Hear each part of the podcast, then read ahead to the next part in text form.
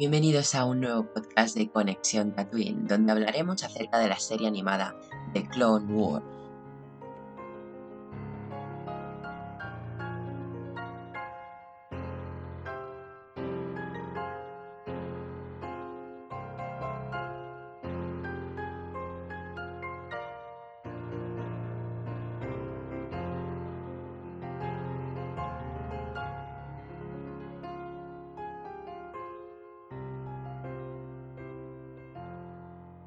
José, ¿quieres empezar dando tu opinión sobre The Clone Wars? Okidoki. Hoy sí que nos podemos extender porque es una serie de siete temporadas. Eh, siete maravillosas. Y tanto. Mm, Bueno, empiezo. A ver, Clone Wars me parece una serie chulísima y muy disfrutable. Y bueno, a ver, sí es cierto que tiene tramas con mucho relleno, muy infantiles, de droides, Jar Jar Binks, que se hacen bastante largas, aburridas, pero bueno, tiene otras como el arco de Umbara, el asedio de Mandalore, peleas epiquísimas como Grievous contra Kit Fisto, eh, esta es mi favorita, así como dato. Eh, la verdad es que la serie, si la ves con la lista esta que circula en internet o la que nos pasaste, Neil, por el grupo, se hace muy amena, muy corta, aunque bueno, yo recomiendo verla entera porque tiene mucho contenido, muy buen material. Eh, y bueno, los capítulos de droides y todo eso se hacen largos, pero bueno, tiene sus capítulos de batallas estelares y terrestres que en mi opinión se hacen chulísimas. Y bueno, em, le doy un 7 a la serie, en su conjunto, vaya. Gracias, José. Cabe destacar que la lista esa estaba hecha para gente que la quería ver express para participar en este podcast. Yo también soy vale. partidario de ver la serie entera. Mm, Y también soy partidario de ver la serie en orden de estreno, no con la tontería del orden cronológico. Sí, eso Que si, también. está, si es- se ha es estrenado de tal manera, será por algo, las cosas como son. Ya, como al principio también te pone así un resumen para ponerte en situación, pues Claro. Eh, Alex, ¿quieres continuar? bueno. Eh, sí, no, a mí me parece que es una serie espléndida, de lo mejor de Star Wars. Es mi etapa favorita, ya lo he dicho varias veces.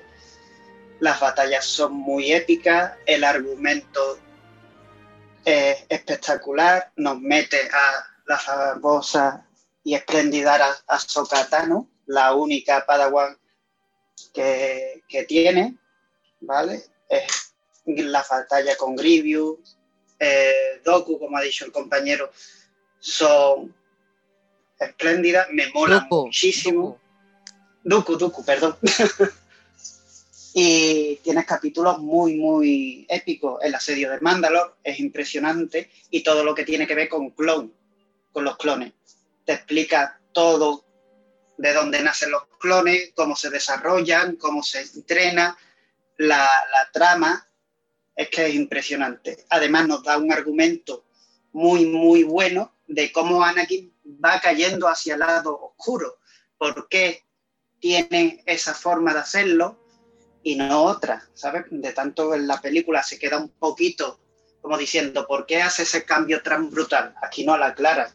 A su Padawan, el Consejo Jedi, no la pinta como que va a ser una reverde y que la van a castigar y la llegan a castigar y la expulsan. Entonces eso a él le pega un vuelco y lo deja muy tocado. Y de ahí todo lo que venga con Anakin y con Ahsoka nos deja ese regusto que a mí me parece que es espléndido. Yo le doy mi calificación, yo creo que le doy un 9,8, quitándole todo el relleno que ha dicho ante el compañero de Android por ahí saltando por medio del espacio, ya Jarvin haciendo las cuatro negociaciones y, y poco más que de contar. Ya nos extenderemos un poquito más en algunos episodios y demás. Eh, Jero, ¿quieres continuar? Sí. Hoy te dejo, a todos los- hoy te dejo enrollarte, ¿vale? Venga, lo- lo- luego nos enrollaremos. Vamos a hacer una especie de valoración rápida de lo que es la- las siete temporadas, que estamos hablando de siete temporadas, ¿eh? Claro. Hoy va, va a ser un podcast súper largo hoy, ¿eh? Sí, sí, las primeras temporadas eran de más de 20 capítulos. ¿eh? O sea, aunque durase media horita, pero bueno, que tiene, tiene, su aquel, ¿no? Bueno, como decía, buenas tardes a todos. Eh, lo primero, lo, segundo que decir de, esta serie, ¿no? Eh, yo creo que es una serie que es la gran desconocida de, muchas de la gente, de las personas que les gusta el mundo de Star Wars. Y, creo que es totalmente recomendable poder verla, porque a la hora de hacer un visionado, eh, realmente se haga como se haga, si se hace un visionado rápido, eliminando capítulos que no dejan de ser de relleno, como todas las series tienen, o haciendo un visionado entero, te da un aspecto, te da una, imagen y te da una idea realmente de, muchos aspectos que quedan en, laguna, que quedan un poco en el olvido, o por lo menos eh, eh, de dudoso contenido dentro de las películas de Star Wars, ¿no? Aparte de introducir las figuras como de Ahsoka Tano, que creo que es eh, una de las figuras más importantes del mundo de, la, y de la saga de Star Wars porque en ella se refleja, eh, el, yo creo que el conjunto de sentimientos de muchos de los, de los Jedi que hemos visto en las películas, ¿no? Yo creo que se mezcla mucho de Qui-Gon, se, mezcla mucho de Anakin, mucho de Obi-Wan, mucho de Yoda, de Maestro Windu. Yo creo que, que eh, eh, tiene, ella, lo que es, lo que se asemeja es que tiene como, como dentro todas aquellas ideas y todas aquellos eh, sentimientos que tienen todos estos Jedis o Jedis. Como digo, es una pieza clave y fundamental dentro de la, saga de Star Wars porque también nos ayuda a conocer un poco más a Anakin, porque no olvidemos de que Ahsoka es, su padawan, es su, aprendiz eh, de Jedi, y le da un significado bastante lógico e importante a la hora de entender por qué Anakin se, pasa al lado oscuro, ¿no? Para poder entender todo esto hay que ver la serie. Es verdad que con las películas, sobre todo con las, con las precuelas, eh, mucho más claro se te quedó el por qué Anakin se convierte en Darth Vader, porque para eso se hicieron, pero con esta serie de animación eh, se te queda mucho más claro. Ves eh, el ámbito de, incluso de corrupción del Consejo Jedi, ¿no? Eh, cómo actúan por sus propios intereses, incluso no ayudando a, pueblos que no pertenecen a, la República, ¿no? a la República a la, que representan. Eh, luego nos introduce eh, casi al final de las temporadas, la mitad y al final de, lo que es la serie, nos introduce de nuevo el personaje de Darth ese gran personaje que ha sido desaprovechado totalmente por, por, George Lucas a la hora de, hacer sus películas. Creo que es un personaje que se le debe de dar mucho más protagonismo, como en esta serie casi, casi se le da. Y también entender el, por qué Maul al final intenta hacer todo lo que, todo lo que hace. Eh, vemos también en la serie, como no, eh, para poder hacer una continuación de, de, este podcast, que lo haremos de manera muy breve cuando se estrene Bad Batch. Vemos en la última temporada, en la séptima, la introducción de estos personajes. Es, una serie que, te explica muy detalladamente cada personaje que aparece en ella. Eh, como decíais, hay muchos capítulos de relleno. Eh, los capítulos de los droides, los capítulos de Jar Jar, incluso los capítulos de Amidala, que fijaos la importancia que tiene Amidala y no dejan de ser, cuando sale ella, capítulos realmente de relleno.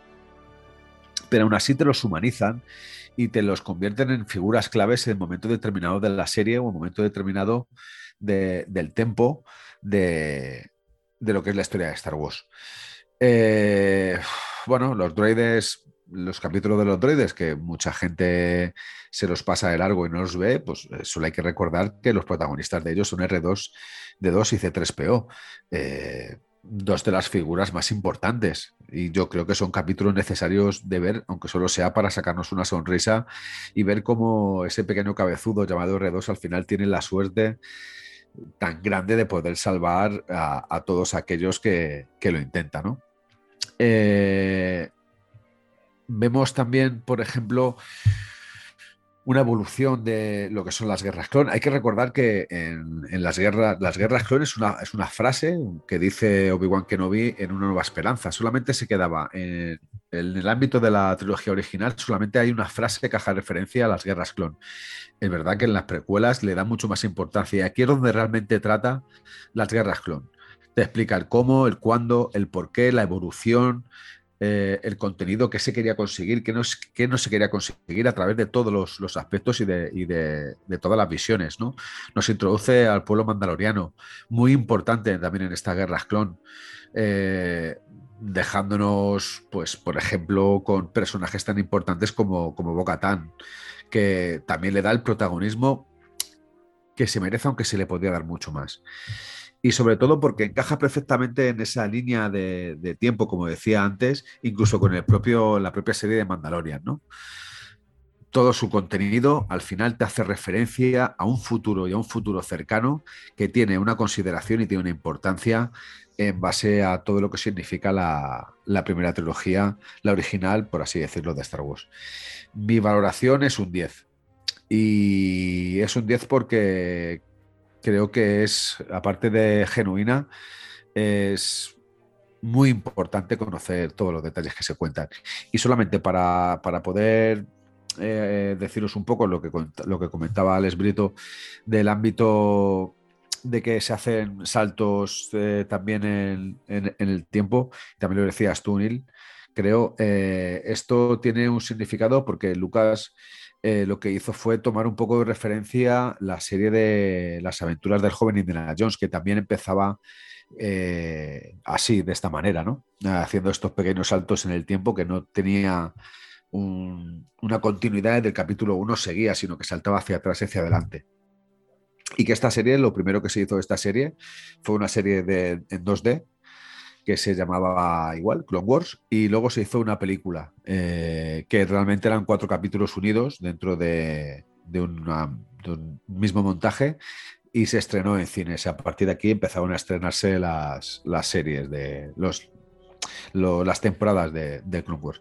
Como decía, para mí un 10 es magistral, es importantísimo de ver. A todos aquellos que nos estéis escuchando y no hayáis visto todavía de Clone Wars, no dudéis en verla aunque penséis que son siete temporadas y muchos capítulos, se hacen muy a menos todos y te dan una información que, te revela muchísimos datos importantes de todo el contenido de la saga. Gracias, Jero. Nada, a vosotros. Joder, eso que no me iba a extender. Y, bueno, eh, Roger, benvingut. Reciente cumpleañero, bienvenido al podcast. Buenas, chicos. No, Roger, felicidades, ante todo, antes de que hable. Felicidades, felicidades. felicidades. Que cumpla mucho más y que te puedas pagar muchos refrescos y muchas cervezas. Refrescos sobre todo, ya lo sabes. Efectivamente. Roger, ¿quieres continuar? Pero, eh, si quieres continuar, bueno, espérate un momento que tengo que decir una cosa Em, respecto a Clone Wars de Tartakovsky, la, predecesora de, Clone Wars 3D, em, ya vamos a hacer un podcast en ella, lo anunciamos porque eh, en cuanto acabemos de Bad Batch, vamos, explicamos ya oficialmente, vamos a hacer un podcast del Star Wars no canon. Entonces entrará esta serie 2D que es magnífica, las cosas como son. Y si quieres, Roger, perdón, eh, Por cierto, aún no está en Disney en Disney Plus en España. En España. sabemos si la van a poner? Dicen que sí. Yo la verdad es que no lo he podido ver aún. Espérate al martes. El martes vamos a ver si. Regalitos, ¿qué opinas de Clone Wars? Sí, a ver, yo. Em, desgraciadamente no, no, he podido llegar a tiempo a escuchar las otras valoraciones, solo he podido escuchar la de Jero que comparto, ya empiezo diciendo que comparto lo de que es un 10, sobre todo porque aporta ciertas cosas sumamente necesarias que, sin la serie em, definitivamente quedarían cojas o habían quedado cojas en, alguna, en las películas. Creo que cuando, bueno, en las precuelas se, plantea demasiado por encima, evidentemente, porque no da. La prueba está es que hemos tenido siete temporadas para explicarlo, ¿no? Em, pero me parece magistral serie, especialmente, evidentemente, el, personaje principal y puro protagonista de la serie, como es Ahsoka, que es de los mejores personajes mejor trabajados para mí, años luz de todo, la, de todo Star Wars Entonces, es que para mí no, no hay lugar a dudas que realmente es una serie para ver. Ahora sí, bien, digo que no concuerdo con Jero con lo de que es imprescindible ver cómo C3PO se va, se va en busca de R2D2 que ha perdido un tornillo, sinceramente. Pero, y también reconozco que también me pasé, me ventilé bastante algunos de esos de Padme y Jar Jar Binks que me parecían también muy soporíferos. A pesar de ello, considero que es un seriote. A mí, la verdad es que los últimos, o sea, la última temporada, especialmente los últimos cuatro capítulos en de, la, de toda la serie, me los podría ver, como, o sea, yo los, los pondría como si fuera una película de Star Wars de, de, de la saga Skywalker o no, pero para mí esos cuatro capítulos son una maravilla, muy bestia y en general la serie creo que tiene unos puntos, como decía, ¿no? También para mí un personaje bestial que me gustaría ver en live action en algún momento es, es Ventres. Me parece una locura de personaje que es como lo que diríamos, ¿no? La, la antepuesta un poco Em, que te la plantean como la antítesis de, de Ahsoka y, al final con la evolución de la serie em, da, una sensación que, se acaban hasta uniendo en ciertos puntos y no siendo para nada opuestas, sino teniendo muchos puntos en común. Creo que no, sé si habéis hablado de este personaje, ¿no? ya lo, los comentaremos, pero creo que obviamente todavía no. Sabemos. ¿Eh? no, no avancemos, todavía no. Vale, bueno, hablemos de personajes clave. Cerrando pues con eso, que creo que se presentan unos personajes que es de lo mejor que tiene la saga de Star Wars y por lo tanto creo que es muy necesario. Me encantaría pensar que en algún momento se va a hacer un live action, sea de serie o de varias películas de lo que se explica en Clone Wars. Me, me molaría bastante. Complicado, pero me molaría bastante. Así que un 10 y repitiendo de vez en cuando algunos capítulos favoritos que uno se lo pasa muy bien. Muchas gracias, Roger. Eh, si queréis, procedemos a, al, debate del podcast. Em, os explico la, la, dinámica, ¿vale? Hay que tener en cuenta de que son siete temporadas, ¿de acuerdo? Em, en vez de preparar una dinámica por temporada, por arco, por lo que sea, he decidido crear una dinámica que será hablando de personajes, ¿vale? Personajes de Clone Wars o, ¿vale? Y a través de ellos hablar de sus arcos y todo, ¿de acuerdo? Eh, os anticipo que The Bad Batch será el penúltimo, eh, antepenúltimo, después vendrá Okatan junto con el personaje final que tiene que ser Ahsoka, ¿vale? Y ya hablaremos de todo el asedio de Mandalor, ¿vale? O sea, procurar que el asedio quede para el final del podcast, no nos adelantemos, ¿de acuerdo? Por eso he dejado los Bocatán y Ahsoka de las últimas, Maul también más o menos estará para el final, y he pensado en empezar hablando por Tribus, que no tuvo nada de protagonismo en las precuelas y aquí le han dado bastante. Eh, si queréis podemos hablar de Tribus. ¿Hace falta? ¿Qué? Hace falta hablar de Gribus. Yo, pues empezaré yo rompiendo el hielo. Supongo que voy a, voy a opinar el resto de vosotros. A mí se me hace muy pesado Gribus en la serie. es de los personajes que más pesado se me hace, sinceramente. Sin contar Jar Jar, Padmes y droides.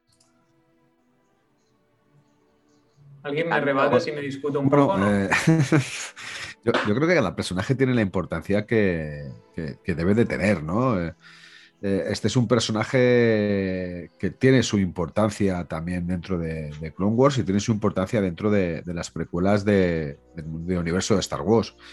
Eh, ya solamente con, escucharle esa voz eh, y esa tos tan, característica que tiene y, la muerte que tiene, que yo creo que es una muerte bastante digna y con perdón de la expresión, por primera vez en la saga de Star Wars dices, jódete, o que te jodan, porque es verdad que es un personaje que le, le, consigues y le llegas a tener mucha manía, ¿no? Quizás sea el mero hecho de que cada vez que asesina a, un Jedi le roba la espada, su trofeo es, su espada, ¿no? De la cual saca una infinidad de, brazos que, tiene para cada uno llevar una, una espada. Eh, yo, a mí me gusta el personaje. Eh, yo de reconocer que, bueno, me, gustó un personaje así como malo, le daba un, carisma y una característica diferente a lo que era, a lo que era un Sith. Y sobre todo me encanta este personaje porque tengo una figura de la marca Tacus de resina de alrededor de unos 50 centímetros de altura, que es la bomba. la bomba. La, la, puta figura. Y es una de, las mejores figuras que tengo, ¿no? Yo solamente sea, sea por eso casi me, me, gusta el personaje. Y luego también hay que decir que hay un Funko que me gustaría tener original, no de AliExpress. Uy, perdón por decir la marca perdón por decir eh, la casa. Eh, de eso de Express, que son más falsos que una moneda de 3 euros. Eh, me gustaría tener el original, aunque también os digo una cosa, a la hora de poder comprarme ese Funko, creo que no me lo compré en la vida porque no me fiaría del vendedor en la vida porque por las fotos que he visto de los falsos es que es muy difícil, muy difícil poder distinguir entre el falso y el verdadero. ¿eh? Es muy, muy, muy difícil. Aún así, que se me va de las manos. Que es un personaje que me gusta. Es verdad que no es de mis favoritos, eh, vamos a ver, pero es verdad que está años luz en mi nivel de preferencia por encima, eh, me refiero a Jar Jar Binks, por ejemplo. Siendo Jar Jar Binks un personaje que también tiene su propia importancia, aunque sea no ya para cogerle lástima, sino asco. Con perdón.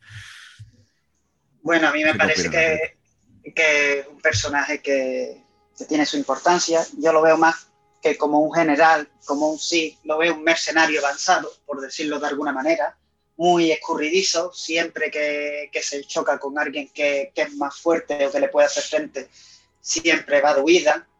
Entonces, sí, es de mis favoritos, me gusta el argumento, la trama que le dan, pero es lo que dice Roger se le coge una manía impresionante en cada capítulo, en cada expresión.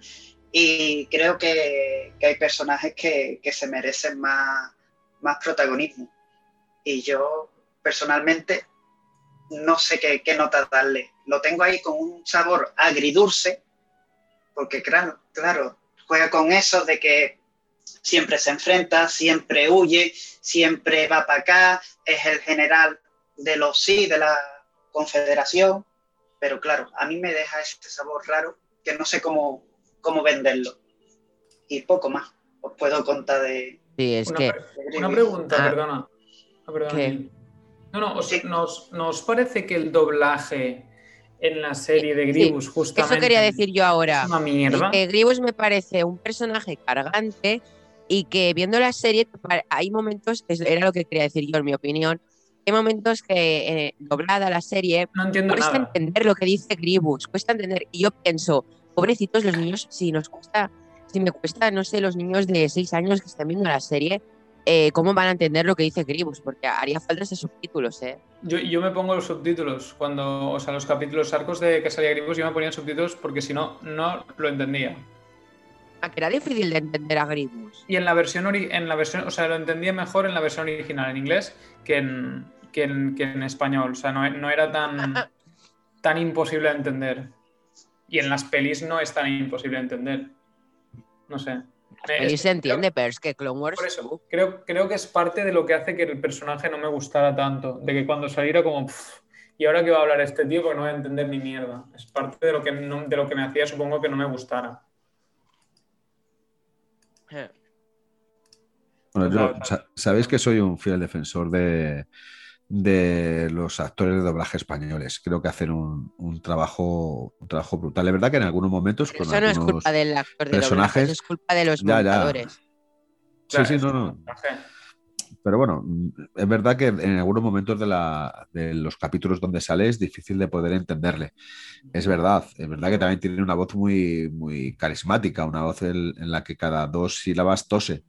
Eh, bueno, eh, yo ya te digo que creo que tampoco muchas veces hace falta que se le entienda para saber que es importante lo que, lo que, dice, efectivamente. Y bueno, pero eh, escúchame, dentro de una propia serie de animación, creo que, es uno de los personajes que, más refleja su sentimiento y su manera de, ser a través de los ojos. ¿eh? Yo creo que está perfectamente eh, Ah, sí, sí, no, detallado no, sí. Y, y transmitido. Gráficamente es, está, es, o sea, Es a mí una lo, mí lo que brutalidad, los- o sea. los salva como personaje es que gráficamente lo que nos hace odiarlo, que el hecho de que robe los sables, al mismo tiempo es lo que hace que mole una, un puto huevo y medio, ¿no? Cuando sacáis todos los brazos y le ves todos esos sables, que en principio no la cagan como en las películas con los sables que le ponen, Huh. pues, ¿no? En la película le ponen los sables que cuatro, no ¿no? tocan. Me parece que, que en la película sale con cuatro, Sí, pero como es que- máximo sale con cuatro sabelas. No, pero es que lo gracioso es que en la película sale con los, las empuñaduras de Obi-Wan que está luchando contra él con su propia espada. En la Ujú. película tiene esa, o sea, en la película cuando se enfrenta Obi-Wan con Grievous, en, e- están, está, en tanto Obi-Wan como, como Grievous llevan la misma empuñadura. Una de las Sí. cuatro espadas de... porque se colaron que flipas. Al menos aquí eso sí no pasa, que yo que no me haya dado cuenta al menos. Sí, pero bueno, no, yo por lo que menos, a ver, lo que, lo que me parece es que es un personaje que tiene su carisma, que tiene su importancia. Es verdad que no es eh, un enemigo tan difícil de batir porque eh, al final Obi-Wan consigue, consigue derrotarlo, ¿no? Eh, y a ver, si partamos de, partimos de la base que Obi-Wan tampoco es que sea un maestro Jedi de los más poderosos dentro Cuidado, de... eh, cuidado. No, no, vamos, vamos- Cuidado. vamos- vamos a hablar, vamos a hablar en plata. Vamos a hablar con O cuidado. sea, eh, yo creo que lo único que hace el, el señor Obi-Wan Kenobi eh, es al final cortarle las piernas a Anakin en, en un momento donde la ira le llenaba y un a brazo. Anakin y le cegaba y un brazo. De Pero- marearse las naves, hay que decirlo, ¿sabes? Pero bueno, yo creo que tampoco es uno de los Jedis eh, más poderosos con el sable láser. ¿eh? Incluso yo a veces le veo muy blandengue. O sea, muy. Pues yo, creo que, yo creo que es uno muy completo. De hecho, de hecho, Anakin mismo lo dice, ¿no?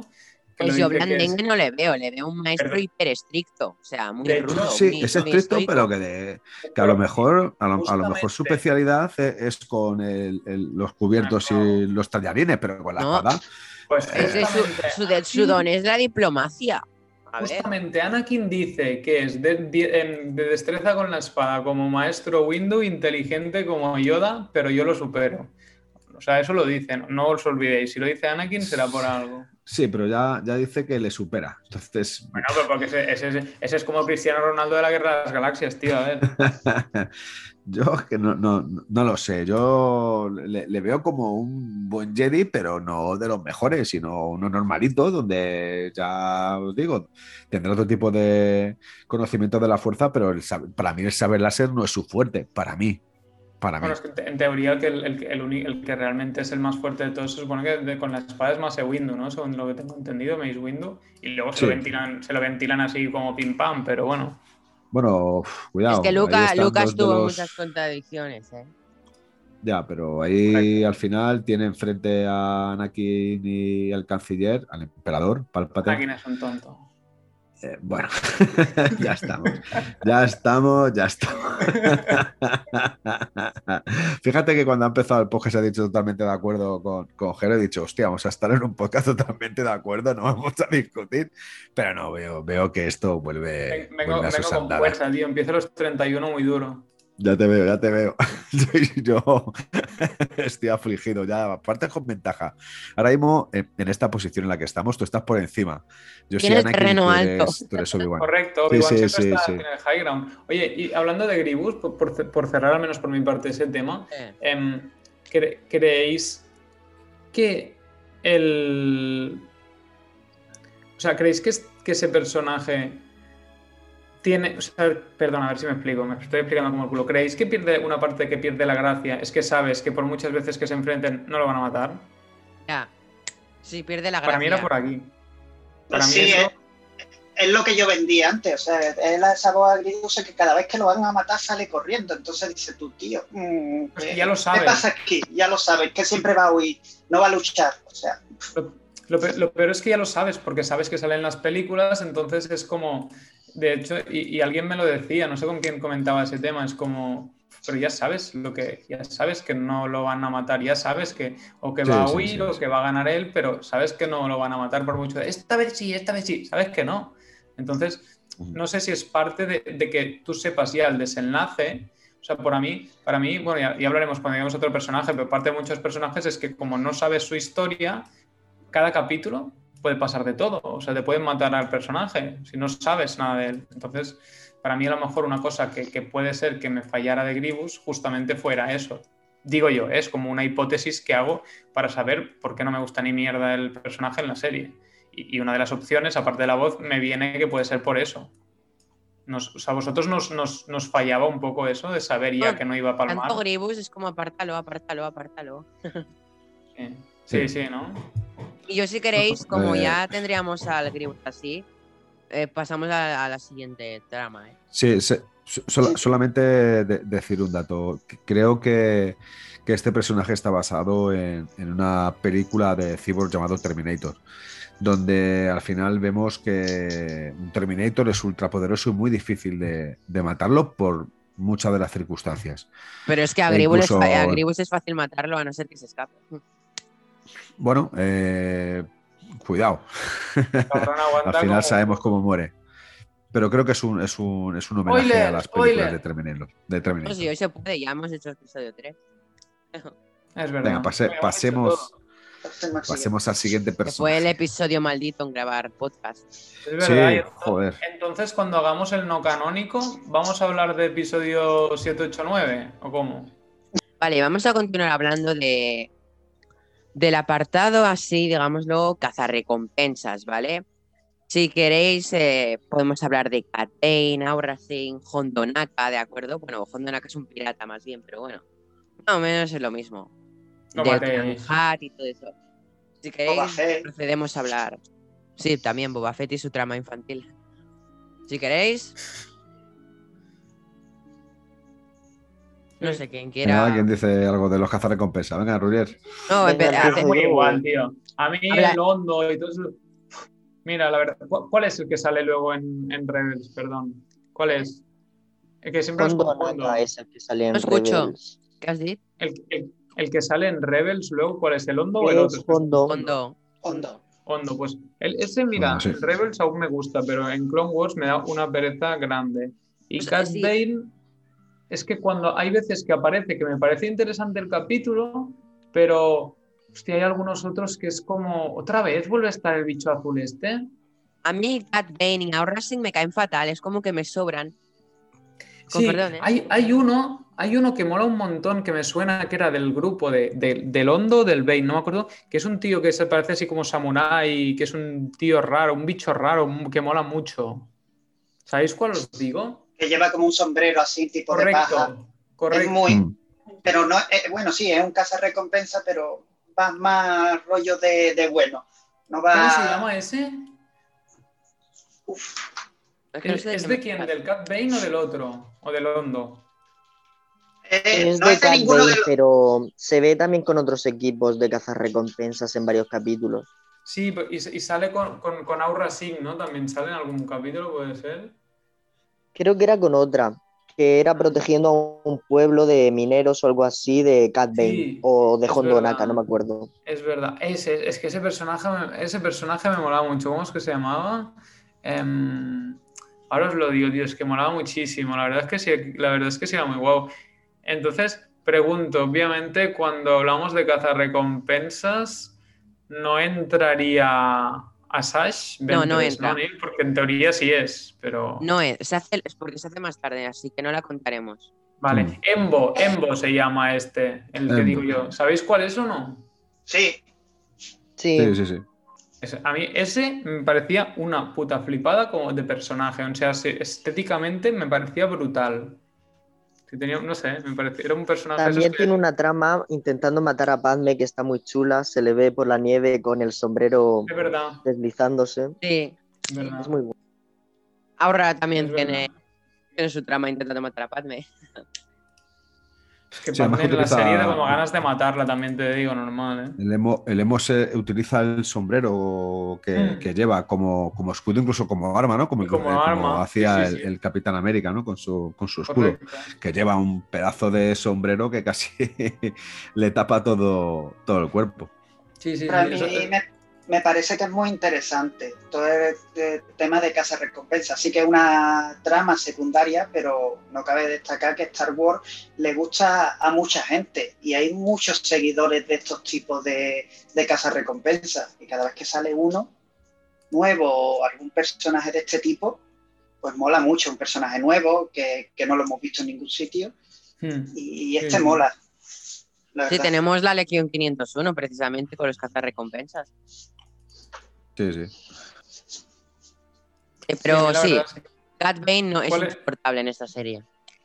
Sí, es bastante, da, da- da como bastante perecilla. Es como otra vez, este está saliendo Yo no este- sé vosotros, pero el capítulo este en el que secuestran el Senado, eh, que sale Cat Bane de protagonista, a mí Uf. ese sí me mola bastante. Sí. No, Sí, por eso, hay que alguno que sí, está hay muy alguno bien, que ¿eh? sí. El, el- el Hondo no, en Clone Wars para mí en ninguno, pero el, el Bane hay, hay algunas tramas eh, pues a mí mí sí que son Eh. Roger, yo ahí no estoy de acuerdo contigo. Mí Hondo tiene una trama muy buena. En, en Rebel no lo aguanto, tío. No, A a mí el Hondo en Rebels me cae mejor. Uy, no, no. Es que en Rebel lo veo demasiado buena gente. No chilles no lo veo tanto, Brito. Que me peta el auricular. Ay, perdón. Sí, es tanto. Que, Pues para mí tal, tal vez por, por eso, por eso me mola, ¿eh? porque ya sabéis que yo, yo siempre soy, soy- siempre voy con los buenos. Entonces, por eso tal vez me mole. Pero, me mole en Claro. Rebels, pero- en Clone Wars tiene una buena. Hay una, hay un arco que a mí me gusta, que es cuando los niños Jedi están en su planeta, eh, hacen lo del circo. Pues a mí Hondo me gusta en ese momento. Ay, es verdad. la de los- Ah, es, esa Hondo era tiene un chula, momento en que dices, bueno, tampoco es tan malo. Tiene carisma. Es tonto simplemente. Poco. claro, o cuando a secuestra a gusta-. ¿Qué? Sí, pero a- mí me mola más el tema de que sean malote, porque eres un recompensa, va a ganarte la vida. Eso de que vaya de, rollo de buena gente, claro. pero, pero yo qué sé, Mando también es un cazarrecompensas. Ya, y, eso es verdad. y ves que tiene, o sea, cazarrecompensas es un trabajo, o sea, no, no, no es un asesino Claro, en es que- serie. o sea, Claro, es que yo creo que estamos equivocando el trabajo de Claro, y encima- cazarrecompensas con Claro. asesino, Hondo- ¿eh? Hondo O sea, es un ¿eh? cazarrecompensas es No una es manera, Han Solo es, es, es, Un es cazarrecompensas sí, está en el es gremio. Eh, Hondo es pirata. Sí, pero que aún así, eh, un cazarrecompensas lo que se dedica a hacer es a, a- a cazar a gente que está buscada.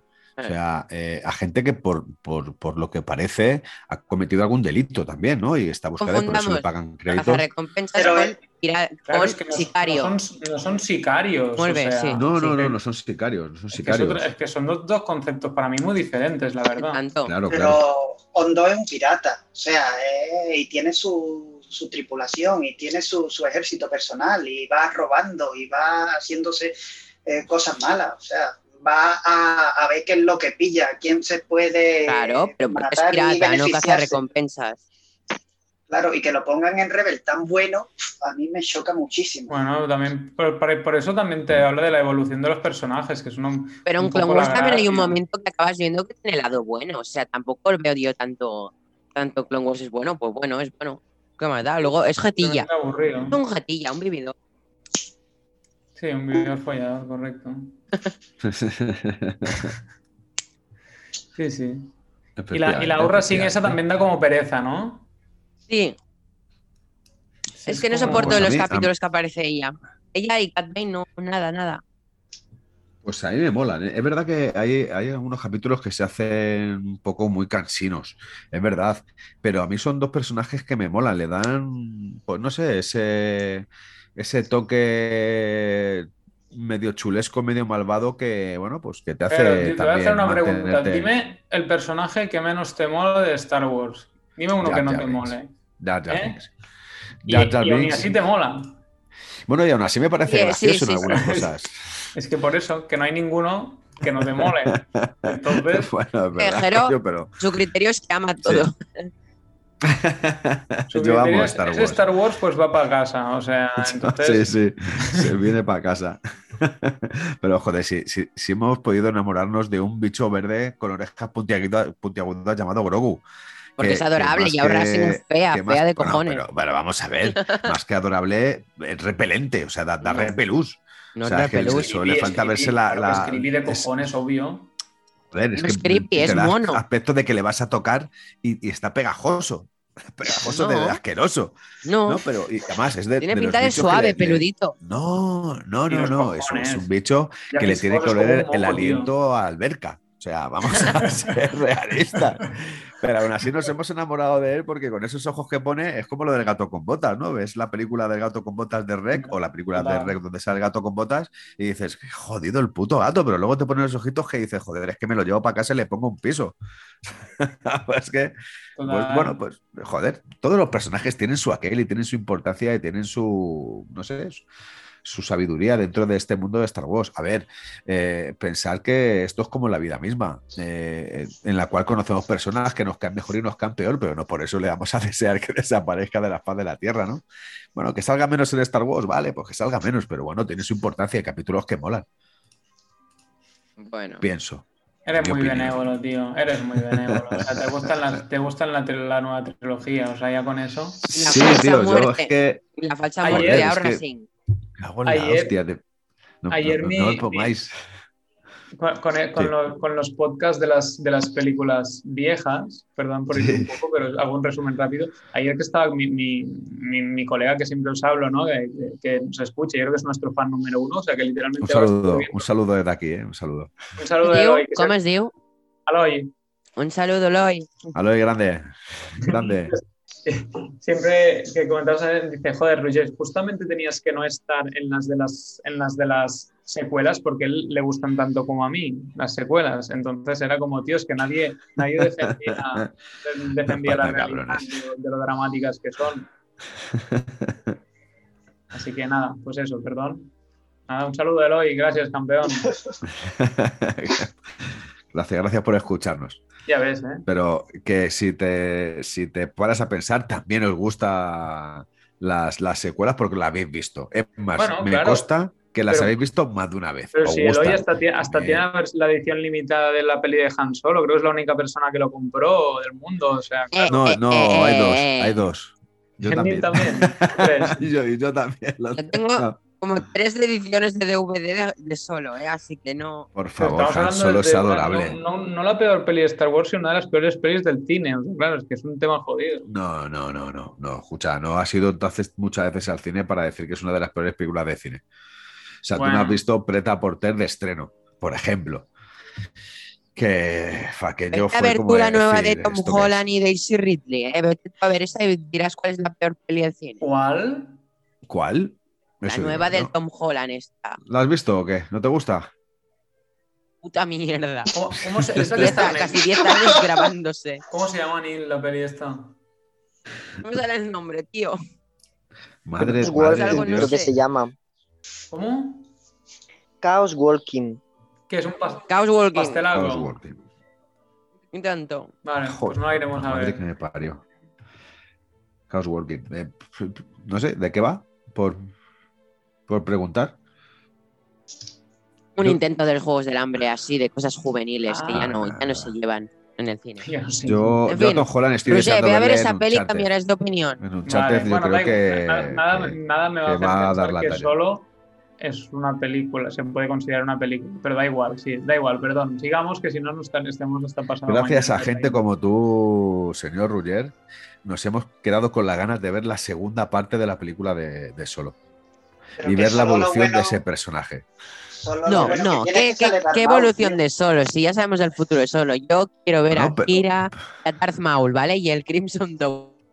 Es lo importante, ¿eh? A ver. es lo mejor de la película. O sea, cuando sale Darth Maul, ya sabes lo que va a pasar. O sea, creo... claro que es lo mejor de la peli. No, no Darth Maul. También. Perdón. Hablemos de los cazarrecompensas. ¿Cómo se, ¿Hay más para hablar de cazarrecompensas? La infancia de Boba. Ah, ah bueno, Habla vosotros, pero, Niño ese. Pero. Niño es que tampoco. O sea, hay tres o cuatro episodios. Está entretenida de cómo, cómo se va haciendo, cómo consigue parte de la armadura, pero es que tampoco. A mí no son un episodio que me llame mucho la, la atención. O sea, siempre está ahí. A lo mejor cuando se infiltra en la escuela de, clones, ah, esa parte sí, sí está bastante entretenida de cómo, cómo, destruye el destructor. O sea, tiene su aquel.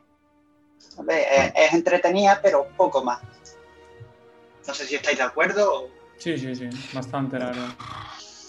pero en general me, me aburren bastante también los de Boba. Es un niño yo- bastante repelente, como en la película, como de sí, puñetazo. Estoy to- totalmente de acuerdo con vosotros. Es un niño muy repelente.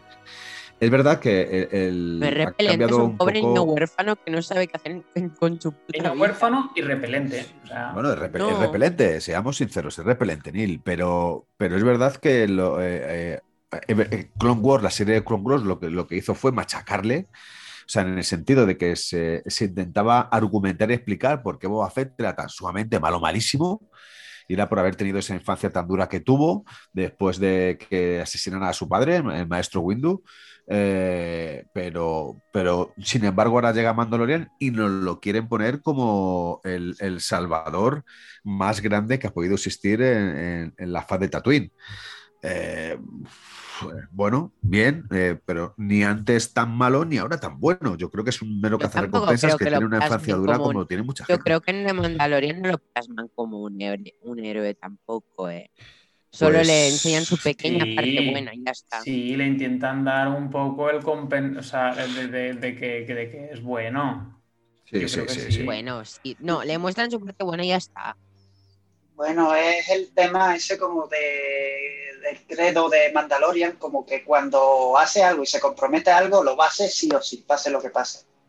Ah. Creo que más por ahí, más que ni bueno ni malo, simplemente eh, la honra, tipo pistolero, pues no deja de ser un western, de que cuando se compromete a algo lo va a hacer. Sí, sí, no está claro. Eso, eso está claro. Es, es su propio credo el que, el que le hace funcionar. Pero aún así, joder, eh, tiene, tiene eh, Boba Fett es un personaje brutal. O sea, dentro de, de todo el contenido de Star Wars, es brutal. Y aunque se le intenta martirizar y se le intenta machacar en la serie de Clone Wars, poniéndole que es un niño malo, malísimo, de muy mala baba, que aunque ha tenido una infancia es un dura, pequeño hijo bueno, puta, hablando en plata. Efectivamente, o sea, es, es un- es un hijo de, es un hijo de puta, vamos, radical. Y no sé, a mí es un personaje que desde que se salió eh, en Star Wars, es un personaje que me llamaba mucho la atención. Es, y joder, hay que reconocer que ha sido, son sus figuras, han sido, en la, sobre todo en la antigüedad, las figuras más buscadas dentro del entorno de merchandising y de coleccionistas de Star Wars era la de Boba Fett. Y tiene muy poquitos minutos en la saga original, ¿no? Eh, o sea, que era un personaje que a la gente le gustaba, que aunque no dejase de ser. Pocos un- minutos un- como Darth Vader también, por ejemplo. Sí, como Darth Vader. Darth Vader también tiene pocos minutos. Pero no sé. Claro, pero tiene un bueno, pa- pero a pesar de tener menos minutos en pantalla, ya ves que tiene un, pa- un papel más, más protagonista, ¿no? Yo creo, en el caso sí, de, sí, sí, sí. de Ah. Vader, que Sí, es pero más estamos poniendo un ejemplo de que el que menos minutos tiene es el que más vende. Sí, sí, sí, pues Es, es- es el tiempo, sí, sí, total, porque es como el, el más... La excepción es. Grogu, ¿eh? Bueno, exacto, bueno, Grogu ya. Pero Grogu es otro tema, ¿no? Porque Grogu es, es quererse acercar al público no friki porque, ay, qué tierno es ese niño. O sea, es, eso es- yo creo que es, ya es literalmente estrategia Disney, como hacerlo de los, ¿cómo se llaman los bichos estos? Los, los porks esos de, de, Sí, de la saga nueva. O sea, a ver, eso básicamente es Disney vender peluches, no hay ningún razonamiento más que eso. Es un gremlin Sí, bueno, pero. Pero Y ha también sabido para los conectar típicos cosa que no fans- hacía. Fans cutres de. Disney que ven una cosa mona y ya ven la peli solo porque sea mona. ¿sabes? Los Por eso, por fans eso. Sí, sí, es que eso es, bueno, ese, ese ha sido el objetivo que han tenido haciendo el, el Baby Yoda, que luego le han, que está claro que le han dado una relevancia, pero también os digo una cosa, yo tengo muy claro que, que todo lo que- la importancia que ha tenido Grogu en la segunda temporada y ciertas cosas se han derivado de ver que fue un super hit, yo creo, en la primera. ¿Me explico? O sea, ¿Tú lo si crees? Fíjate yo- que. ¿Tú crees que que No, no- Roger, ahí discrepo no y discrepará claro, ¿eh? el 90% del- de los fans de Star Wars. De que, de que ya sabían todo exacto. Es que le- le- a veces No, sí. sobrevaloráis mucho No, a no, la gente. No, no, no. Yo siempre digo que se sobrevalora a la gente en este podcast, porque se sobrevalora. Se cree aquí que Lucas es un dios. Pero, a ver, vamos a ser sinceros. Eh, Febru tenía más o menos planeado lo que pasaría con Grogu. Y Ah. también se ve, ya te muestran indicios de que era un Jedi. O sea, Vale, lo pero hay que te muchas explican de cosas. Grogu es que fue un Jedi. Y, y ya está, no hay misterio. Ese misterio ya estaba eh, medio desenvuelto en la, en la Y me temporada. refiero que hay muchos capítulos que el tiempo en pantalla de Grogu es súper prescindible. O sea, muchas veces está de objeto decorador para hacer la gracieta de la comida y la vomitar. Eso sí, pero eso no tiene nada que ver con eso. Sí, No sé. pero me refiero que como argu- o sea, lo, lo van a añadir, le van dando un tiempo en pantalla, o sea, podría ser, yo- realmente yo no estoy 100% seguro que ellos ya supieran que la segunda, el, el- Sí. argumento... de Mira, la te lo voy a confirmar, porque ese personaje iba a existir. Lo que no era, era de la forma de la criatura de Yoda. Se habían planteado muchas formas para ese personaje. O sea, el personaje ya existía. O sea, solo es la imagen lo comercial. La trama ya estaba escrita, Roger. No sé. Yo- además, además que hay una cosa muy Confirmado por el propio. Filoni. Salió un artículo que iba a ser un un baby chihuahua. Pero un momento, lo que os digo es, ¿de verdad creéis? Os voy a poner un ejemplo, porque sabéis que a ver, esto se dedica a vender, entonces os vais a, os- a que la gente lo vea y poder vender cosas. Em, voy a poner un ejemplo. Si por lo que sea el Baby Yoda a la gente no le llega a gustar como personaje, ¿de verdad creéis que la segunda temporada se basaría en él como argumento? ¿De verdad? Es que la serie se basa, en- es, que es, es- es el argumento de la serie. Mando tenía que volver al niño que se encuentra. Es el argumento de la primera temporada. Y tenía que solucionar en la segunda. Sí, No pero creo. lo que os estoy diciendo es, si no hubiera, si no hubiera tenido, yo creo, la, el- la acogida que tuvo, se hubiera planteado un argumento de una manera diferente en la segunda. Sí. tú- tú- tú. No, no Pero No aparecería sé, la no lo- segunda, No, lo no. sé, ¿eh? No, Roger, porque aquí temporadas, Star Wars te la ha sudado claro. a la hora de hacer las secuelas que no gustaran. A ver. Bueno, yo estoy un poquito con Roger, o sea, no me parece de que es tan descabellado como que nos plantaran ahí a Grogu, como a ver qué sale, y dependiendo de cómo salga, así tiramos para un lado Bueno, o tiramos para otro. otro. Claro. Claro, a ver, que no digo que, que no fuera principal, y ya creo que cuando lo dije yo que se lo iban a llevar y lo iban a entrenar, pero que a lo mejor en vez de darle protagonismo de una segunda temporada, le dieran tres o cuatro episodios, lo quitaran de medio y continuáramos con otro tipo, Exacto. a eso nos refer- eh, se refiere Roger y creo que es lo que yo Claro. entiendo también. Y Total. yo creo que por ahí van los tiros, en vez de darle Sí, una sí. temporada entera. Evidentemente se lo hubieran quitado de encima de la misma manera, pero un poco más rápido. Pero Claro, o sea, no sé. Claro, es lo que estamos hablando. se lo hubieran ventilado en tres capítulos de la segunda temporada. Y ya está. Y entonces hubieran dado otra trama que es lo que yo, yo no, bueno, obviamente no tiene nada que ver, pero yo espero que en la tercera temporada ya no salga. no, o sea, igual sale. Pero la- el protagonista será el, el protagonista será el planeta de Mandalor. No puedes dejarlo así por así Sí, olvidado. ¿Te van, a, te van a hacer el CGI de, de Luke de Skywalker todo el día otra vez o qué, tío? Bueno, eh, a ver, no, no, no, escucha, escúchame. Yo soy, ¿Pero yo soy de los que piensa que, que Luke, Luke Skywalker saldrá en, en The Mandalorian porque. De Mandaloriano, porque tiene que salir, porque creo que es una, una pieza fundamental. Porque le pueden dar una vuelta de tuerca y un giro bastante importante e interesante. Porque tienen que explicar muy mucho el por qué Luke llega donde llega. Eh, y, y creo que ese tipo de vacíos al final tienen que llenarlos.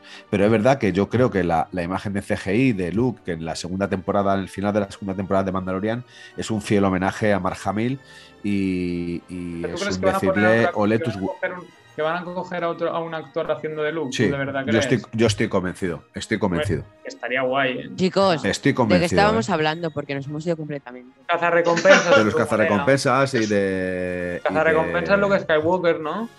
De Boba Fett. Tens tota raó. ¿Qué os parece? Bueno, Pas- pero ¿Queréis son, pasar son a hablar de, ¿eh? de los clones? Y, y también metemos un poco en el tema clones. Si queréis, podemos mencionar a Shakti, su trabajo en camino. Larga ¿eh? vida, Boba Fett. Antes de que me cortes. Venga, continuamos. Cuando hablo de clones, esperamos un poco para derivar al Bad Batch, ¿vale? Uf. Uf. Adelante. Empezar, empezar a hablar de los clones. Pues a ver, los clones, ya sabéis a mí que si no llevan sables láser me aburre un poco, pero reconozco, reconozco que eh, los clones, eh, como, o sea, que hay personajes que se les, bueno, que Rex, por ejemplo, Cody, todos esos que llegan, a- especialmente Rex, ¿no? Que acaban siendo unos clones ultra cari- carismáticos y, y que les coges un, un, un aprecio y un cariño que, que, joder, que dices, mola, o sea, es literalmente lo que decíamos, ¿no? Lo, lo que decía siempre Jero de la humanización del personaje, es literalmente es una serie para que veas que los clones no son como te lo plantean en el capítulo, en, la- episodio 2, de que son ahí em, básicamente putos robots. eh, bueno, o sea, para que me entendáis, a nivel cerebral, realmente, pues, a pesar de estar entrenados para tal, tienen su manera de razonar, de pensar, o sea, yo creo que a pesar de que algún capítulo me parecía más aburridillo que otro, yo creo que molan bastante. O sea, Y además, yo creo ver, que con lo que has el peso dicho, de la Roger, serie. yo continuando con lo que has dicho de que se les subestimaba como si fueran robots en las secuelas, eh, quiero hablar también, aprovechamos de, la- de uno de los arcos más importantes de la serie, que sería la sombra de Umbara. Eh, este Jedi tan asqueroso que aparece en la sombra de Umbara, ¿cómo menosprecia a los clones también? Ah, el, el, el papadoso ese. Sí, el papada. ¿Cómo es que se llama ese? Que, que al final acaba siendo malo, además, ¿no? Sí, sí, sí, un mierdoso. Hostia, es te verdad. lo digo, Había olvidado tengo. ese tío desagradable. Tengo apuntado. No lo digáis, lo estoy buscando. Ah, mierda, mierda. Vale, ya lo tengo, espera. Anel. Momento, momento, momento. A ver los apuntes, Neil, tío. Es que tengo muchos apuntes. Krell, ¿no? No. El, sí, mal- sí, el sí, maldito directo. sí, Krell. Correcto. Sí, Papadoso, es, eh.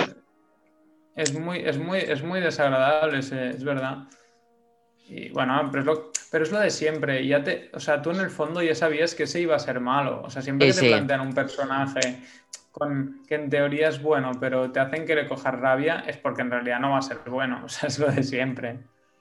En esas cosas ya, ya sabemos cómo va. Si, si te lo, si te lo están vendiendo de esta manera es porque no, no va a ser bueno o al menos no demasiado.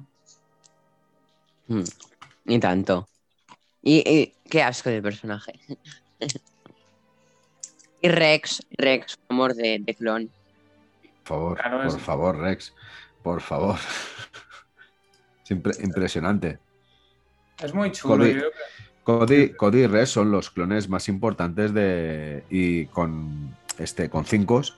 Eh, me la ha quitado clones- de la boca. me- Iba a decir más cinco. importantes. Y Ci- Cincos tiene muchísima relevancia dentro de, de los clones y dentro de la, de, de la historia de, de Star Wars. No te hablo de Clone Wars, sino de la historia de Star Wars. ¿eh? Cincos es un personaje vital para esta saga.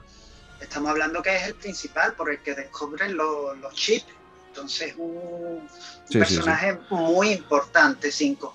Wolf también me parece que es un personaje. Ah, sí, es el que está medio tarado, ¿no? Es el del. Sí, sí, el, el que es medio ciego. Es el que Sí. luego sale en Rebels, ¿no? También. Wolf es el que vemos en Rebels. Entonces, eh, creo que, que tienen una importancia muy, muy grande. Además, son los grandes protagonistas de, de Clone Wars. O sea, y le dan un papel muy importante. Sí, creo que está bien que tengan su. O sea, en el fondo es, es justo que se, que, se, que se pueda entender más a los personajes. Que si, sin la serie es lo que decíamos, quedarían como meros robots, ¿no? O sea, no. no, no... Sí, básicamente como meros robots, no tendrían Pero es que al ninguna final, es que al ¿no? final son clones, no son robots. Entonces Claro, yo creo que eh, eh, esta, esta serie tiene tres arcos argumentales. eh, ¿eh? ¿Perdona? En el fondo son humanos. Son humanos, son humanos, son clones. Sí, Creo que esta serie tiene tres arcos argumentales eh, eh, muy importantes. Una es el significado de ser clon dentro de Star Wars, cada uno con sus sentimientos totalmente diferenciados del otro. Otra es la historia de por qué Anakin Skywalker al final termina siendo seducido por el lado oscuro o el reverso tenebroso. Y otra es la importancia de Ahsoka Tano en toda esta historia. Y cuando hablo de en toda, en toda esta historia, no es en la historia de Clone Wars, sino en la historia de Star Wars. Porque Ahsoka Tano, una vez eh, que ha pasado todo esto, ha vuelto a Mandalorian y volverá con una serie independiente que nos tendrá que, contar muchísimas dos. Y volvió ella como Fulcrum en. Rebels. Sí, sí, también, también. Entonces, eh, creo que hay que diferenciar una, una- una cosa de otra, ¿no? Aunque luego te metan muchos personajes que, a ver, yo lo reconozco, aunque me gusten, eh, me gustan todos, eh, de relleno, pero los pesos pesados de toda esta historia son estos. O sea, no, no Obi-Wan, aunque tiene su importancia dentro de todos los capítulos, no es para nada importante dentro de la historia de Clone Wars. O sea, lo importante es Anakin. O sea, bueno, lo único sí que cuando sale que y se deja entrever de que él cometió el mismo error que estaba cometiendo Anakin, que es el estar enamorado. Que se ventilaba, se trajinaba a la hermana de, de quién, de Bocatán, ¿no? Sí, sí. O sea, le hacía una, una caidita a Roma. Así algo gracioso. Pero, pero bueno, aparte de eso, ¿qué importancia tiene Obi-Wan? La importancia que tiene de que eh, los feos y, la espalda que se le, deja, que, le deja continuamente a Anakin Skywalker y los feos que le hace a muchos pueblos, entre otros el Mandaloriano. No, no, no, no, esto no pertenece a la República. Vamos a ver cómo se matan entre ellos. Ah, que le están matando a los imperiales. Bueno, que les mate. Bueno, eh, los imperiales, no, los imperiales es después. Separatistas. Con, con el Efectivamente, los separatistas. Que les maten. Si como no pertenecen a los nuestros, que se jodan. Con perdón. Entonces, eh, ¿qué importancia tiene Obi-Wan Kenobi dentro de Clone Wars o incluso dentro del propio Star Wars? con todos mis respetos al Sir Alec Guinness, que para mí era uno de los grandes genios de la interpretación eh, en el mundo del cine, ¿no? Pero bueno, y es de Ewan McGregor, ¿eh? que me encanta, eh, Spotting. Que yo, yo es verdad, a Obi-Wan Kenobi no lo. Espérate, espérate, Roger, Roger, Roger, Roger. irrelevante eh. en, la saga? Roger. Eh, no le veo el más importante, le veo como. A ver, el verdadero malvado de esta, de esta saga es, es, Obi-Wan Kenobi, no. es Darth Vader. Ah, lado oscuro, Cowat. No, lo que iba a decir, Roger, que te quería decir. ¿Lo estás escuchando? Yo pienso que el verdadero Obi-Wan es Iwan McGregor, no Alec Guinness. Claro, obviamente.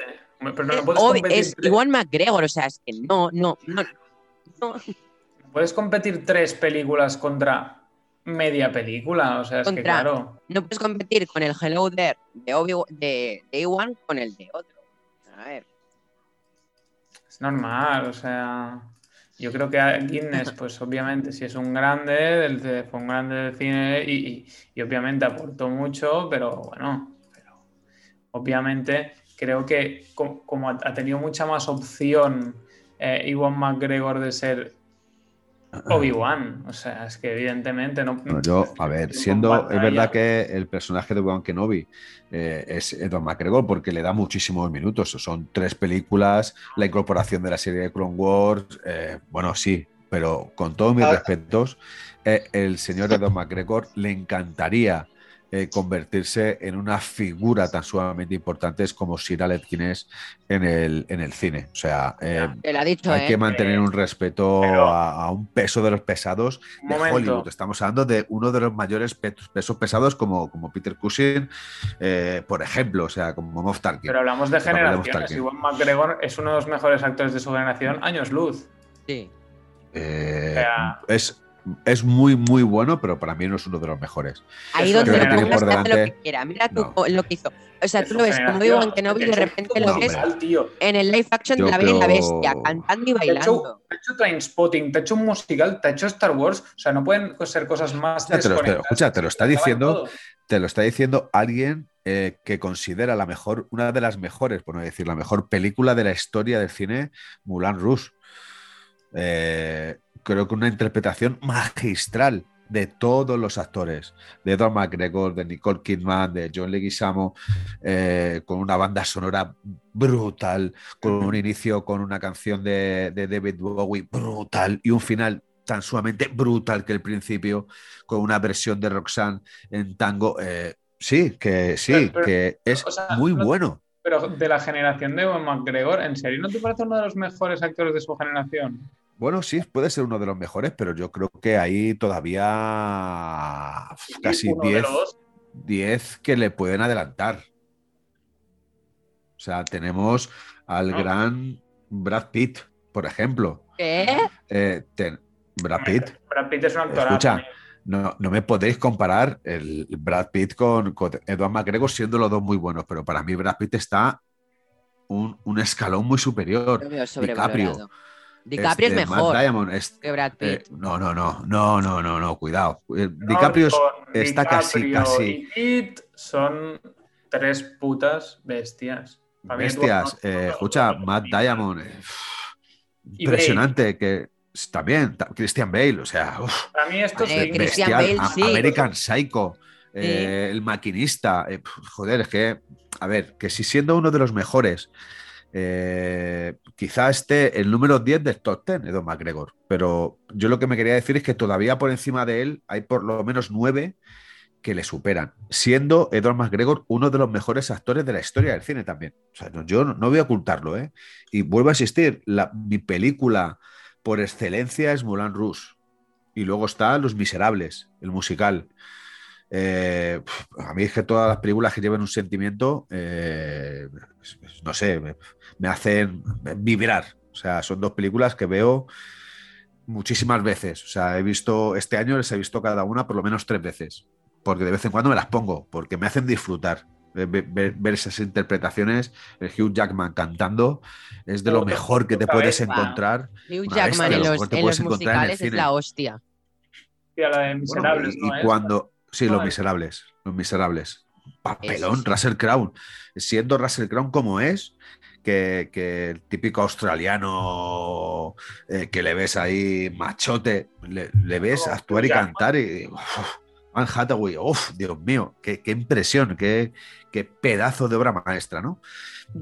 Pero bueno, Edward McGregor sí, y es verdad que eh, seguramente uno de los mm, de las películas que no podemos tenerle como referencia en su ámbito de, de interpretación sea Star Wars, porque yo creo que es donde menos se interpreta, salvo en la última de, la, de las precuelas, en el episodio 3, al final ese, esa guerra, esa lucha de sables que tiene con, con Anakin y ese, ese debate final donde le dice que, que todos sus sentimientos, ¿no? Que me parece ahí donde demuestra realmente su calidad de actor.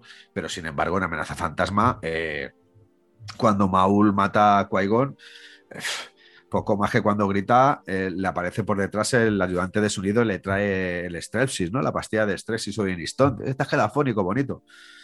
O sea que, bueno, no sé.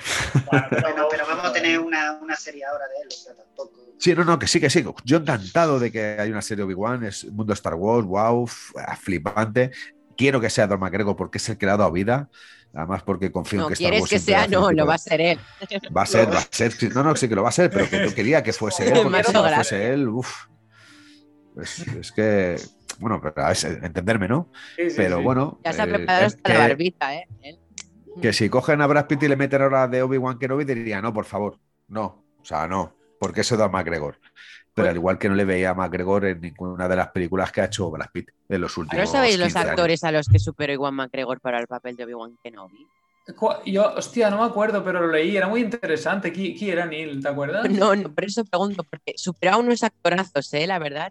No sé Sí, los sí, nombres no- no sé exactos. incluso si, si estaba Di- Dica- No, DiCaprio era para Anakin. Para Anakin. DiCaprio era para Anakin. Eh, cuidado, a, a DiCaprio le dieron el papel de Anakin. No es que se quiso, presentase al casting. Lo que pasa que eh, una de las cláusulas que tenía en el contrato que llegó a firmar era la confidencialidad. Y él lo primero que hizo fue celebrar una fiesta y contar a tus- sus amigos que iba a participar en Star Wars. Y al día siguiente le rompieron el contrato por, por que la había incumplido. tonto, sí. Pero le, le dieron el papel de, de Anakin y se llegó a firmar un contrato donde había una ¿Creéis que cláusula de hubiera sido confidencialidad. mejor? Sí, bueno, sí, claro, es evidente. No, Eh, yo, bueno, yo- yo, todos mis yo no, respetos yo no me imagino a, este como. Yo prefiero a Hayden, ¿eh? Eh, o sea, lo siento. Es- estamos muy acostumbrados y todo eso, y ahora no, Sí, no- sí, no- sí. no te los imaginas con otro. pe- Pero, joder, eh, yo creo que hubiera sido. ¿Ha habido la misma, la misma química con Natalie Portman? ¿Eh? O más. Hombre, Porque la con química Portman, con, con Hayden no ha habido casi nada. digo. Perdón, no ha habido casi nada de química con Natalie Portman. Por favor, quien me diga que han tenido una, una química perfecta estos dos personajes es que realmente no ha visto las grandes historias de amor ni la química que hay entre, entre muchísimos actores. Mm. Y, y el señor DiCaprio, todo lo que toca lo, lo- lo hace oro. O sea, solamente, y no, no os vayáis al DiCaprio Titanic, iros al DiCaprio de El Lobo de Wall Street, por ejemplo, hombre. o el DiCaprio de Era- Eras una vez Hollywood. Es que la química que, que- la, la química que hace con el propio espectador es brutal. Es brutal. O sea, es, no, se ha visto, hoy por hoy no se ha visto nada igual. Ahora, si os parece, vamos a continuar con una. No con un personaje, sino vamos a hacer un poco así de trama, tipo Dooku, Asajj Ventress, eh, Sauvage eh, y Darth Maul, ¿vale? Darth Maul evitar iros al asedio de Mandalore, si os parece, ¿vale? Luego ya hablamos del asedio como último recurso, ¿vale? Por favor. El asedio será lo como... Porque primero habrá, habrá que hablar de Ahsoka para hablar del asedio con Maul, ¿vale? Ok, Neil. Adelante. Hablar de los que queráis. Asajj Ventress, por ejemplo. Pues hablemos de Ventres. Hostia, para mí Ventres es uno de los personajes más chulos de, de, de Clone Wars, la verdad. También y Rochelle, por cierto, todavía espe- es- estaba esperando tu concept de, de ella. Em, pues, pero, ¿y por qué lo estabas esperando? Os dije que lo iba a hacer o algo, ¿no? No, pero lo estaba esperando. Pues luego, luego fuera de fuera de grabación os digo, va. No, Ah, pero ahora en serio, ¿qué, qué os parece este personajazo? O sea, te, te escucho muy flojo, Neil. ¿Qué os parece este personajazo? A mí me parece brutal, me parece que, ya sé que no, ya sé que aún no hemos hablado de Ahsoka y hablaremos luego, pero me parecía que es, es el con- era el lo presentan como el contrapeso necesario. O sea, no sé, te presentan como la- un poco la antítesis y la evolución que tiene, o sea, todas las etapas por las que pasa Ventres. Es una, o sea, es que me parece, me parece un personaje súper, no sé, como súper redondo, todo, o sea, pasa por todas unas etapas, o sea, es, un- es para mí es, podría decir, un coprotagonista tal vez de, de, de Clone Wars. Y creo Claro, que luego- es de los... Luego o sea, pasaría un poco ahí la trama de que Dooku la abandona. Eso, eso, es, eso, es, mu- o sea, eso está guay porque es como, uy, uy, se está volviendo muy fuerte, pétatela antes de que se vuelva contra mí. ¿No era, era algo así, ¿no? Si no me equivoco. Eh, sí, claro, la, la idea es que los sí solo pueden tener un aprendiz. Entonces quiere decir, como se está volviendo muy fuerte, me va a suplantar y solo puede quedar dos. La filosofía de los dos. Pero que sí, no, Aprendí no un maestro. entiendo. No entiendo tu lógica, perdón, ¿eh? Porque si le supera, siguen quedando dos, ¿no? Es que no entiendo. Sí, plan- que se, se supera que se, se supera a Doku, o sea, o, o al No, se final... supera a Dooku. em, Eh, Dooku, perdón. Jolín, Dooku se peta a Palpatine. O sea, la- el, el tema es que no le interesa en el fondo ni a Dooku ni a Palpatine que, que a Ventres sea súper fuerte, porque o si sube Dooku y Ventres se cargan a Palpatine, o si Ventres quiere subir se carga a Dooku. O sea, verdad. Porque no, había, no habíamos mencionado a Palpatine, por eso no había entendido lo de si le supera no serán dos. Ahora ya lo entiendo. No, claro, entonces no, no le, in- no le interesa ni, ni a Palpatine ni a, ni a Dooku que, que, que siga petándolo. Entonces, yo creo que por ahí va la jugada, ¿no? Imagino. Sí, la, la idea es, es esa, que le dice que se tiene que quitar ese tipo de aprendiz, que no está la- a- en su cabeza, Palpatine no le cuadra, porque se está haciendo demasiado poderoso y entre los dos podían quitarlo a él del medio, básicamente. Mm. Entonces, Yo creo que es un personaje. Sí, sí, perdona, Alex, continúa, perdona. No, que es un personaje muy, muy completo, como habéis dicho. O sea, el argumento es brutal. Y lo de las hermanas de la noche, la parte aquella es impresionante. La lucha de poder que tienen ellos ahí con los Sith, con los Jedi. O sea, a mí me parece que es muy, muy, completo. Maul. Efectivamente, tiene ahí una simbiosis que es muy bonita y a mí me parece muy interesante a la hora de, de Clone Wars y en la trama. A mí lo de las hermanas de la noche me pareció muy guay. Sí, sí, total. Claro, y allí en el planeta de Dathomir ya pasaríamos a, a cómo Dooku va por Sobash. Porque es tonto. O sea, literalmente es el perfil de uno porque es más tontito. Sí, sí. Alto como un, Yo- alto yo- como un yo creo- pepino. Exacto, es el perfil de un, de un, de un, de un, bueno, de un así, un, un perfil matador, así que no, no es ni siquiera porque Maul se supone que era inteligente. Savage Opress ya ves que es bastante, bastante cabeza cebolla, o sea. Sí, es, es el de mis padres eran hermanos y yo tan normal. Es, es de, es de- es de- es de esos, es de esos. es de Es esos. un asesino. Voy a buscar un Pero- asesino que me quite un- el músculo, el que siempre sale en la película, el músculo, el que quita a la gente de en medio, simplemente. No. Sí, literal, sí, sí, tal cual. Yo, quería decir sobre el Ventres que es, un personaje también muy puntero dentro de, Star Wars, ¿no? Dentro de Clone Wars y de, toda la historia de, Star Wars. Porque la- yo la veo como una némesis de, de Tano. Creo que eh, en el fondo es un mismo personaje, contrariado por, por todas esas sensaciones eh, internas que tiene cuando ve la evolución de aquel superior suyo. En el caso de Ahsoka es, no es de Anakin, sino del Consejo, aunque también se siente eh, eh, con, con Anakin rechazada, ¿no? Porque al final él se queda con, con el Consejo y permite que, que- que ella se vaya. Eh, seguramente ella hubiese deseado que la hubiese perseguido por toda la galaxia y le hubiese insistido mucho para que pudiese volver al, al redil, ¿no? Pero bueno, como decía, es totalmente la némesis de, de Ahsoka Tano y son personajes que se, que- que se parecen mucho. Y sobre todo porque yo creo que ven eh, esta, esta parte corrupta de, de aquello a lo que representa. Como yo siempre digo, en, he dicho en muchos podcasts, ni tan bueno es el bueno, ni tan malos son los malos. Yo creo que eh, cada uno tiene un fin, aunque el fin no justifique los medios.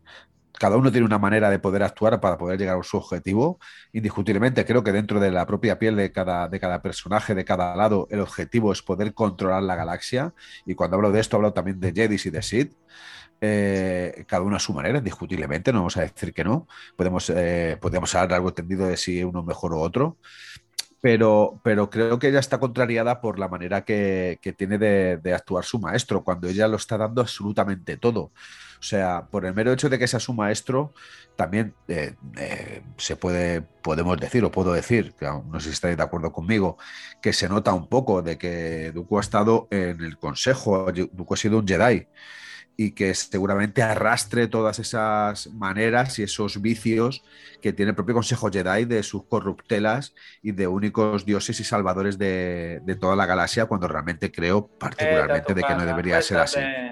No, no, no, y, te estoy hablando como, como el gran psiquiatra eh, que, que soy y que al final analiza a los personajes bajo, bajo una prisma a lo mejor totalmente diferente, ¿vale? Eh, pero es lo que os digo, eh, siendo un personaje tan sumamente del peso como, como el de ella, creo que, que le falta todavía muchísima historia que contar para poder conocer verdaderamente a la, a la, a la verdadera Ventres. Sí, yo creo. Y además, otra cosa, a mí es un personaje que ya estéticamente me parece brutal. O sea, me, puto flipa. O sea, ese cuello así tan. Es como un cuello jirafa que tiene más largo que pa' qué. Esa, esa cabeza con esa mandíbula tan pronunciada, al mismo tiempo con, con unos labios enormes, unos ojazos azules. No sé, es algo que me. O sea, me parece súper imponente. Y con esos tatuajes faciales. O sea, estéticamente me parece brutal. Igual que Ahsoka, me parecen dos personajes brutales tanto co- como personaje, como, pero como diseño de personaje, me parecen espectaculares también. O sea, no sé, me, me- me- me flipa como personaje. ¿No os parece como que, que realmente está como muy Sí. bien pensado en todo el cuello, la cabeza, Muy, el muy bien. movimiento? Sí, el, el diseño es que está muy, más bien bueno. pensado narrativamente. ¿Eh? Yo la prefiero diseñada narrativamente que. Que bueno. Sí, a mí los dos me parece brutal. Sí, es lo que decía, y es que eh, es- ¿qué hubiera pasado si Ahsoka hubiera sido Ventre y si Ventre hubiera sido Ahsoka? Si hubiera estado criada una por los Jedi y otro por los Sith. Pues que están en esa fusión, yo creo que es con lo que juegan y dónde van a llegar los personajes. Sí, totalmente de acuerdo. ¿Ves? Cada uno al final tiene su propia importancia. No hay personajes que, que estén vacíos.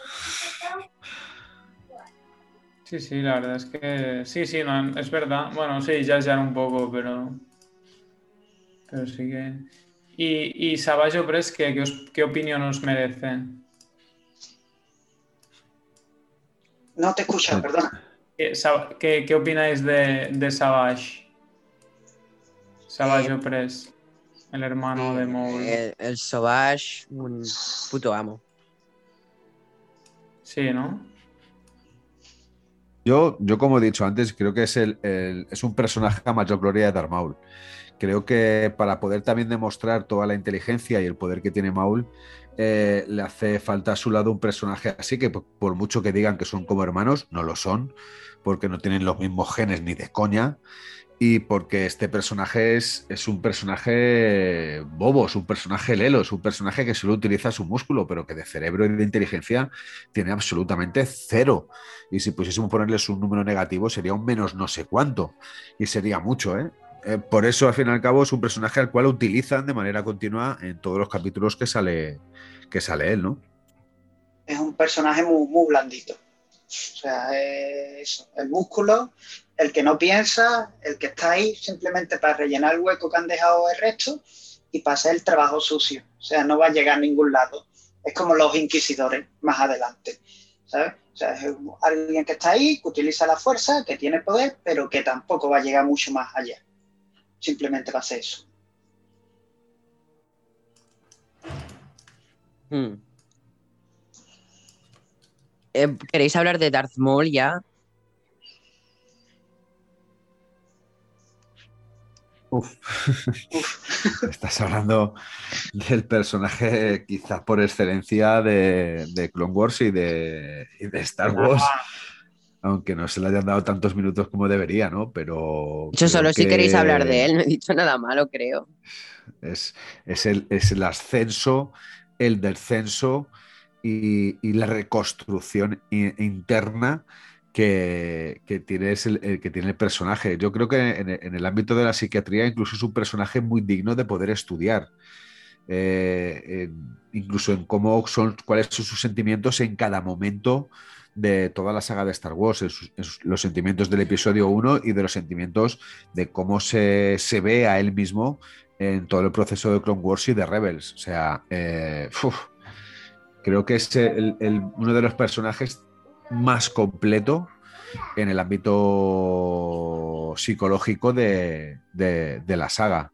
Es el gran olvidado siempre de, Star Wars y que yo siento no haberle podido ver en acción en, en película ni haber podido ver esa serie o esa película que estaba planteándose hacerse cuando Disney se hizo con los derechos de, Star Wars y que luego al final se, canceló gracias a, gente gentuza que se ha dedicado a criminalizar a Han Solo y por eso al final Disney decidió retirar todo. Eh, que Maul es una cosa paralela a Han Solo. No. Exacto, no, no me No, no, no, pero, pero quizá tienen que haber empezado con Maul en vez de con Han Solo, aunque Han Solo es uno de los iconos eh, de Star Wars. Pero bueno, hablamos de iconos y hablamos de personajes de contenido, porque Han Solo, yo soy un enamorado de Han Solo, lo sabéis, pero ¿qué contenido tiene Han Solo en la propia saga?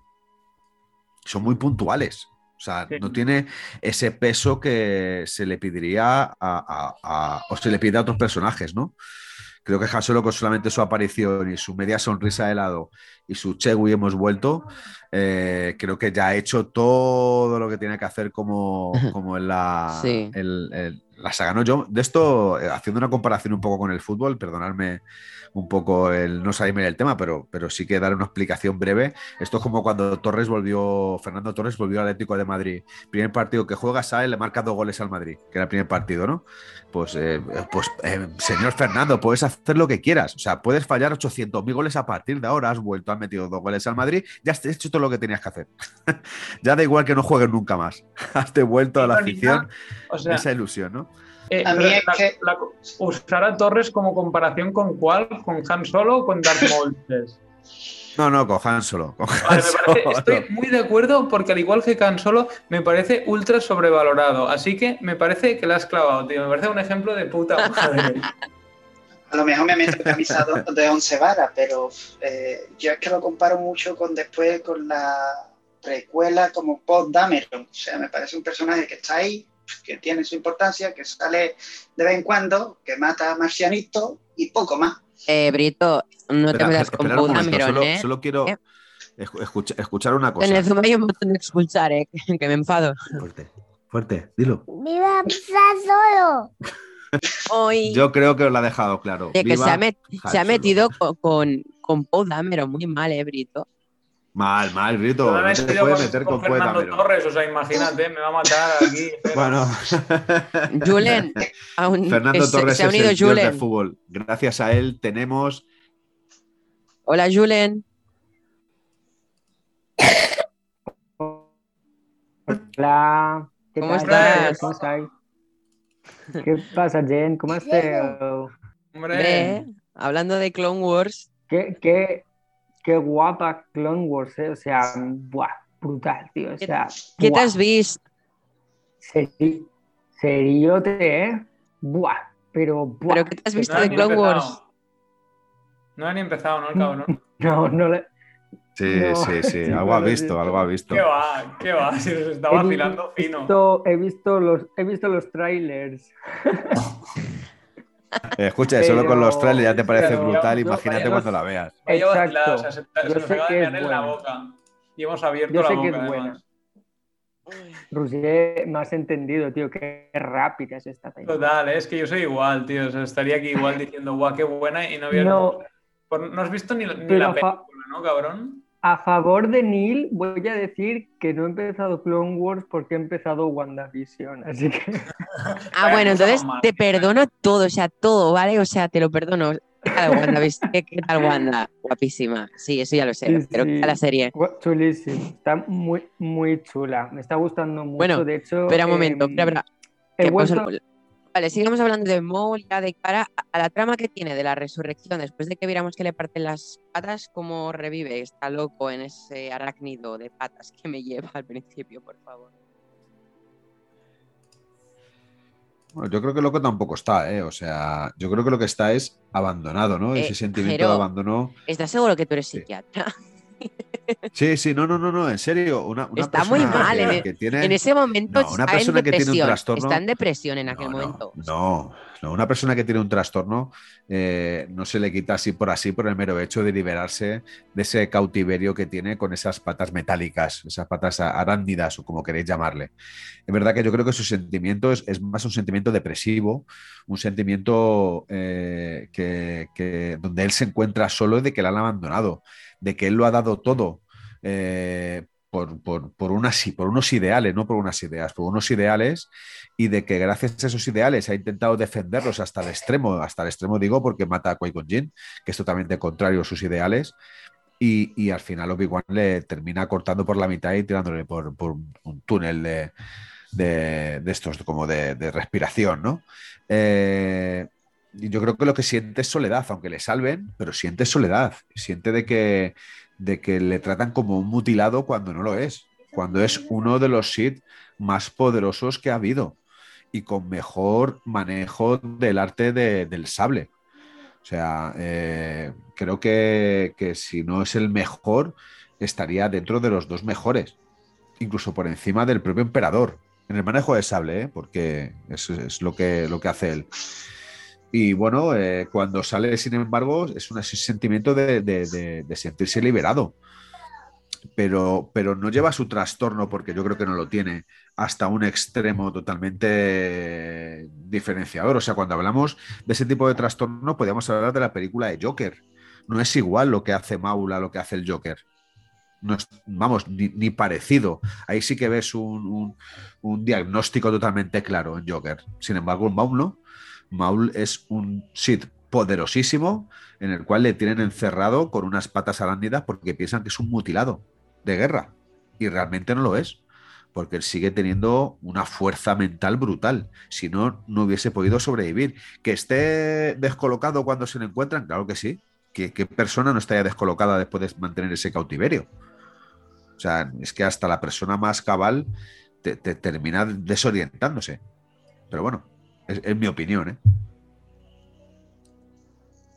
No, a mí me parece, a ver, que es un personaje súper potente, cada vez que sale es fascinante, sí que está un poquito eh, tocado, ¿vale? Y la obsesión que tiene con Obi-Wan es que es demasiado, tanto es así que, que si no fuera por ese tipo de obsesión que tiene con Obi-Wan, yo creo que podría haber ido por el emperador y haber hecho algo más que quedarse en Mandalore y ya la encarrilando con Mandalore y toda la trama que tiene después. O sea, O sea, yo creo que sí que es súper complejo. Sí. Roger, eh, algo al Sí, ¿eh?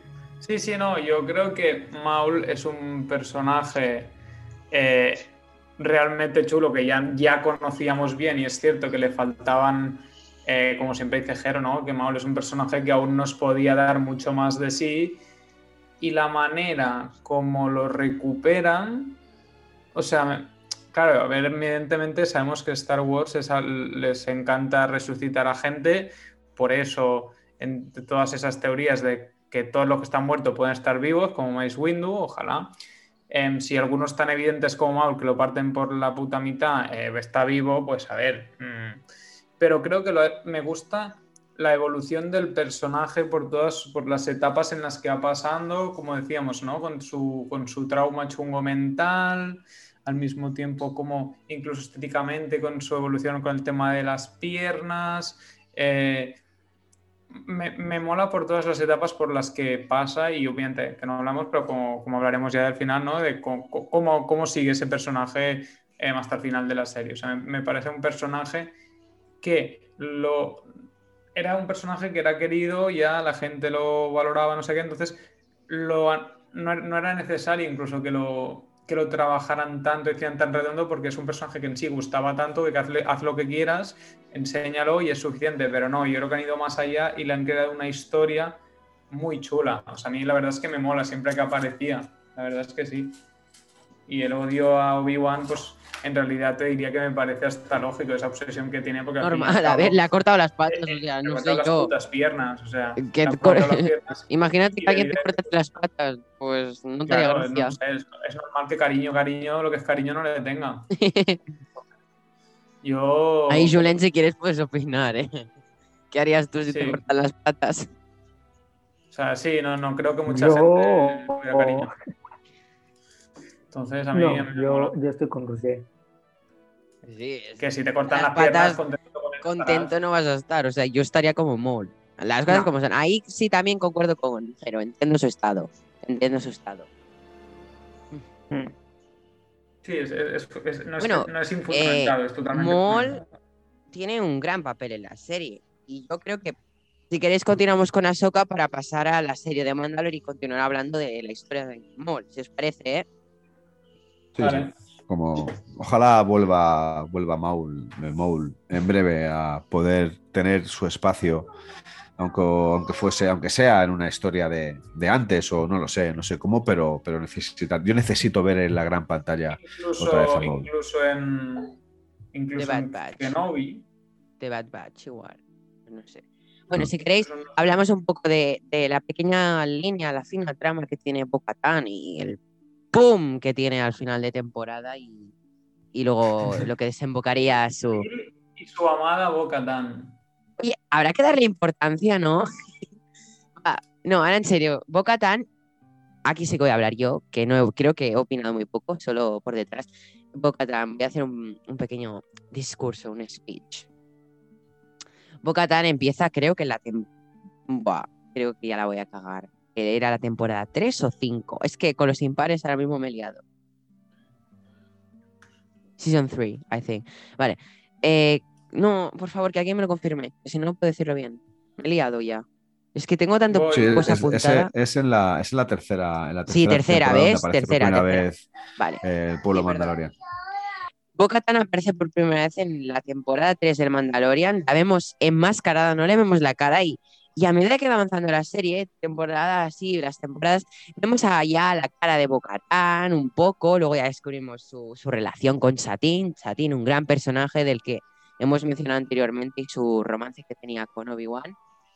Pero no sé, yo creo que tiene un gran desarrollo. En plan, he olvidado, pero yo creo que Bo-Katan tiene un gran desarrollo. En plan, de pasar con, con nuestro querido Bisla eh, a defender a Mandalor de verdad, poniéndose casi del bando de su hermana, con unas ideologías distintas.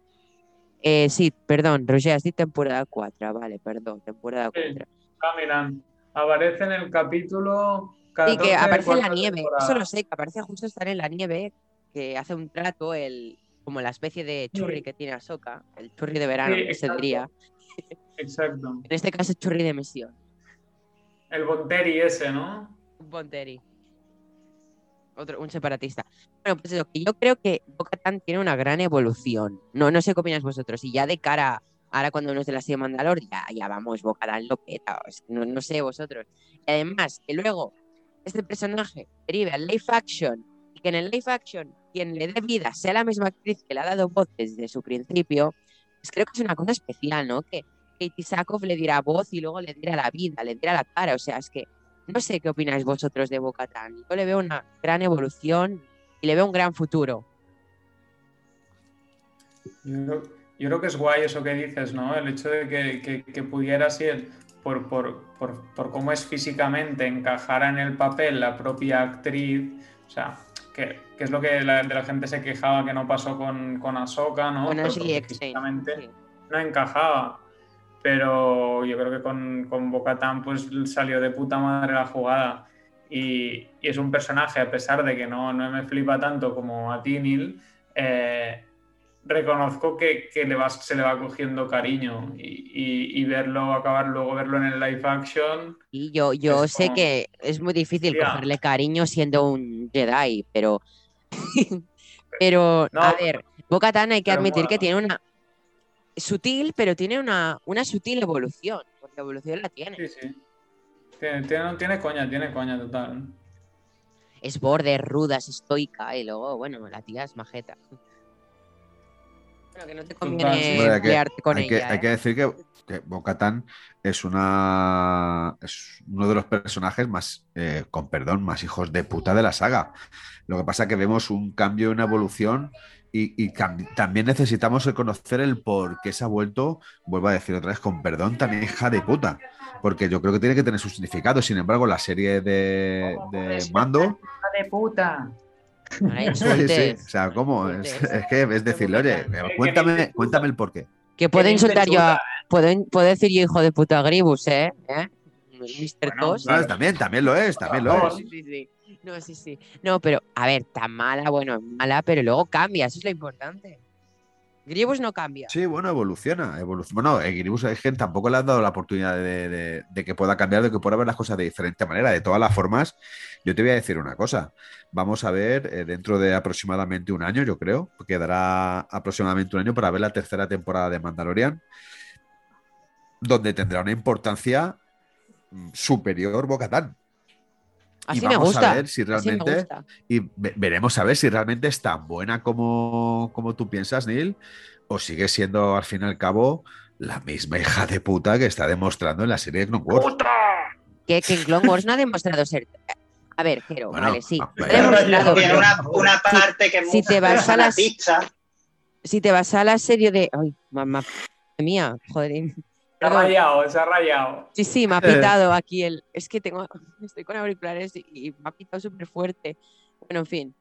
Eh, que Boca Tan, vale, empieza siendo una hija de puta, las cosas como son, pero luego eh, de cara a la serie de Mandalor evoluciona y luego se la, como tú te gusta tanto decir, humaniza al personaje, el creador. No sé, yo veo que tiene una evolución y va de cara al bien. Sé que en Mandalorian se van a pelear por el Darksaber, pero no pasa nada. Yo estoy de team mando allí, lo siento, Boca Tan, pero bueno. Sí, se va a enfadar contigo a Bocatán. Es que no sé, yo tampoco veo a Mando como líder de Mandalor. Yo vería más a Bocatán, se lo merece más. Perdonarme que lo diga, ¿eh? Porque, sabes, tú Mando. A ver, bueno, perdonarme, esto ya sería otro debate. Pero, no sé, ¿a quién veis más, más vosotros como líder de Mandalor? ¿A Mando o a Bocatán? Sé que por Mando es- protagonismo será Mando, pero Bocatán se lo merece, la tía. Ha luchado un montón por su pueblo. Y yo creo, yo creo que ya no es un tema de, de merecérselo o, o no mero- o no merecérselo, es un tema que hasta te diría de, de, de coherencia con el personaje. El persona, manda, en realidad Mando no es un líder. Entonces, no, no, no le veo yo mucho sentido que fuera él, porque no, no, es, un, no es un líder, no es como, como Bo-Katan en ese aspecto, yo creo. Pero bueno, a ver, todos sabemos que obviamente el saber el protagonismo, también te digo, eh, yo no sé si para la serie, a nivel de historia y todo, me lo imagino, no sé, como, como líder de Mandalor, no sé. Es complicado. Es que no le veo yo con esos cojones de liderar a Mando. No Por le veo no, yo no, que no. agallas de liderazgo. De acuerdo, estoy muy de acuerdo, Daniel, contigo en eso. Sí, bueno, y perdonar ya, dejamos de hablar si queréis de También- Bocatán. Bueno, perdón, perdón. Bueno, o sea, yo no tengo mucha idea porque no he visto, como sabéis, Clone Wars, ¿no? Pero, Pero de mando puedes, Lo mando poco que puedes. sale en la serie también puede ser. Claro, o sea, en Mandalorian también él parece no, no interesarle, o no, ¿sabes? Al menos en, en Mandalorian. Sí, lo que se la pasa es pela que flipas estoy en contexto. Exacto, tam- también es como que no, no tenía constancia de ello hasta que se lo dice, por lo menos en la serie, hasta que se lo dice Bocatán. Y Bocatán lleva persiguiéndolo mucho tiempo, por lo que parece ser. Luego en Clone Wars se, se sabrá, ¿no? Pero yo digo desde mi opinión sin haber visto Clone Wars. Sí, sí. Sí, sí, Sí, si, queréis ya. yo es que no, está a no punto puedo, pe- no, no puedo seguir opinando porque ya he dicho mi opinión y no quiero que, que me regañéis. Si Yo queréis. es que tampoco la veo un personaje que tenga, bueno, sí, que tiene carisma, que sí que es una, pero tampoco la veo una líder tan fuerte. Pero que para opinión, ser un líder no tienes que ser fuerte. Hemos dicho que tenga dotes de liderazgo. Dotes de liderazgo tiene. Luego es débil porque le quitan el Darksaber. No sabemos cómo, pero se lo quitan. Pero dotes Claro, de pero liderazgo estamos tiene la hablando- tía. La tía tiene sus agallas y además piensa que en The Clone Wars es una jovencita, que en Mandalorian tiene unos 40 años. O sea, la tía evolucionado. pero Falta verla Yo no la- adulta. Piensa que en Clone Wars no no, es adulta. Claro, ella se une al clan Bisla, pues porque es una adolescente. A ver, luego ya madurará un poco y luego mira lo que deriva. No sé, creo que hay que esperar también para opinar de ella, ¿no? Su valoración. Pienso de personaje, hay que esperar un poco a ver qué hace, ¿no? No sé yo. No, no es un personaje que a mí me, me convenza. Veo más, por ejemplo, a, a Mandalore en ese a Mando en ese papel, como que reúne a la gente, le da su sitio, le ayuda cuando le tiene que ayudar. O sea, Mm. me parece más un líder. Eh, Bueno, ¿Queréis una- hablar de Ahsoka Tano?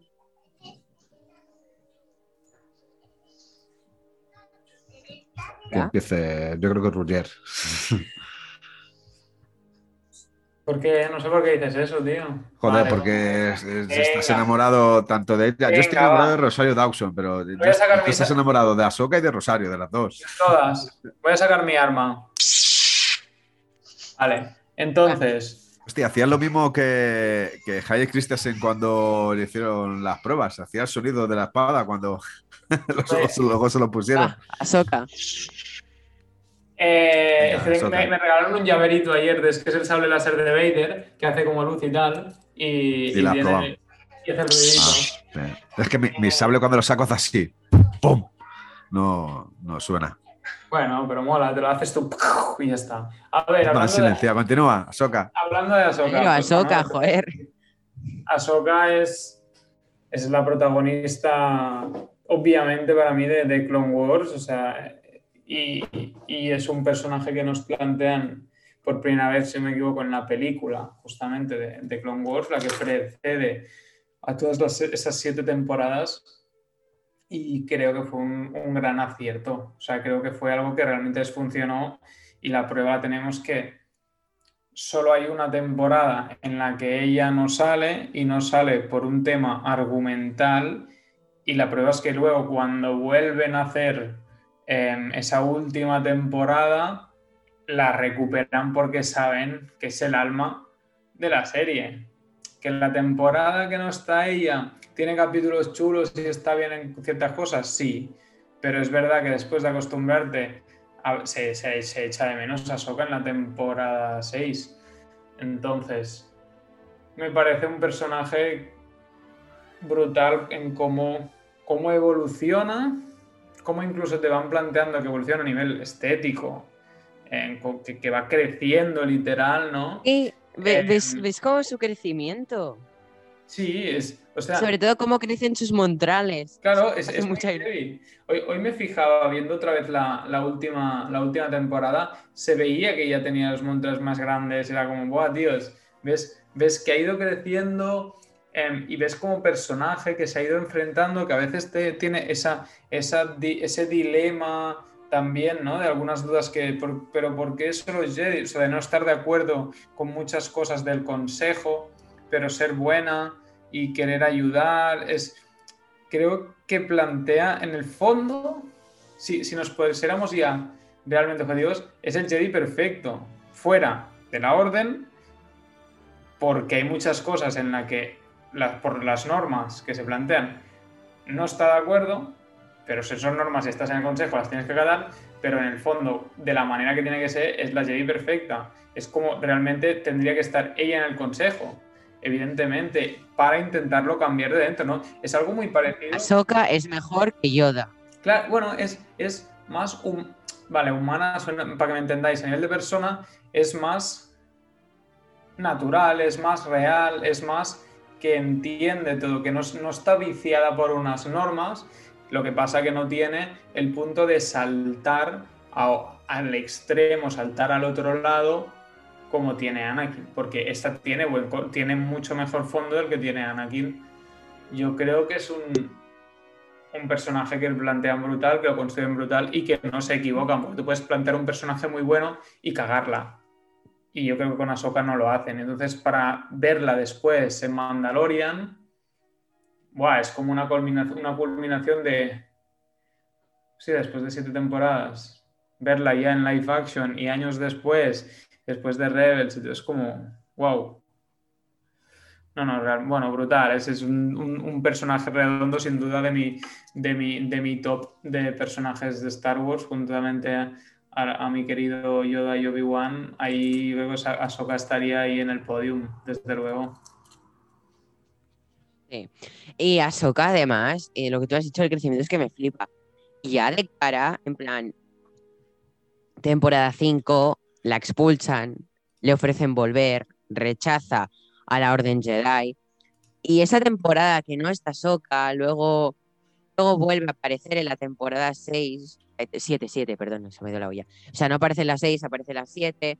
Y Ahsoka vuelve con las hermanas, con las hermanas Martez, creo que eran, Em, y la ves ahí en los bajos, los bajos fondos de Coruscant con su speeder y todo, y de repente la ves aparecer de cara al final, eh, dando cara al asedio de Mandalor con ese traje, esos ropajes de...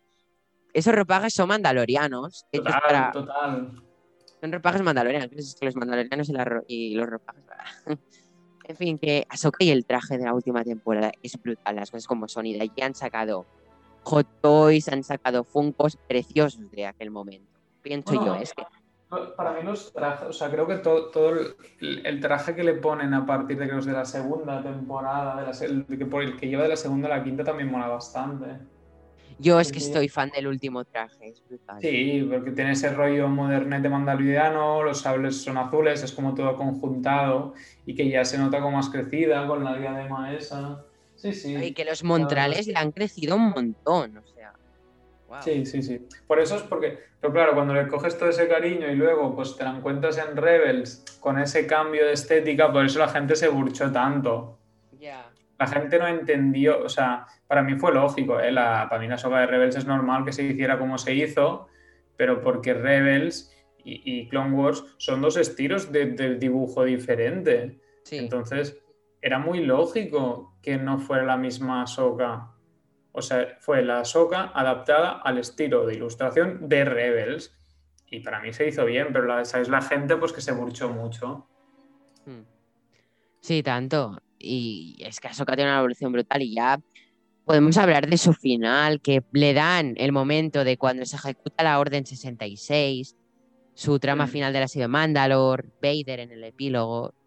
Damos fin a, a Clone Wars, si os parece. Vale. ¿Qué, opináis de este arco final? ¿Cómo, crees? Tan brutal. Es brutal, es que es casi lo mejor de toda la saga. O sea, tenemos, tenemos unos últimos episodios, creo que son cuatro, creo recordar. Cuatro que eh, no sé, no, no, quise que se terminara. Además, el final que tiene eh, la aparición de, de, Vader. Eh, no sé, o sea, es que no puedo describirlo. O sea, lo que, lo que refleja los últimos cinco minutos de lo que es la trama de, de Clone Wars, eh, creo que te hace un resumen del propio sentimiento que pudo tener Anakin, del que tiene Ahsoka y, y no sé, de, de- de- de los que tienen, de los que tenemos muchos, de los que hemos visto Star Wars, ¿no? No sé, brutal. Es que no, no, no se puede describir con palabras. Sin hablar del enfrentamiento que tienen ella y Maul, que es brutal la batalla. También, también. Que esa batalla se grabó con personas y se hizo con trajes de captura de movimiento. Que no es que la hayan animado. Mirar si era compleja, que tuvieron que. Buah. Y precisamente volvió en el rol de Darth Maul, Ray Parker, a hacer de él en el traje de captura de movimiento. O sea, qué guay. ¿Ah, sí? Sí. Qué bueno. Este no sabía, qué guapo. O sea, Ah, para que veas la, la me ha comple- contado, para que veas la me ha complejidad. contado Julen. Sí, no, iba a decir que me había contado Julen por privado que ha sido la mejor parte de la serie, que es lo que más le ha gustado. En efecto, la Julen. verdad que. Brutal, brutal. No, pero realmente, fuera coñas, Julen, si, si te da Yo palo, no me lo esperaba, ¿no? Tenía mis esto, pero. fuera coñas, si te da palo, no tienes tiempo, mírate solo eso.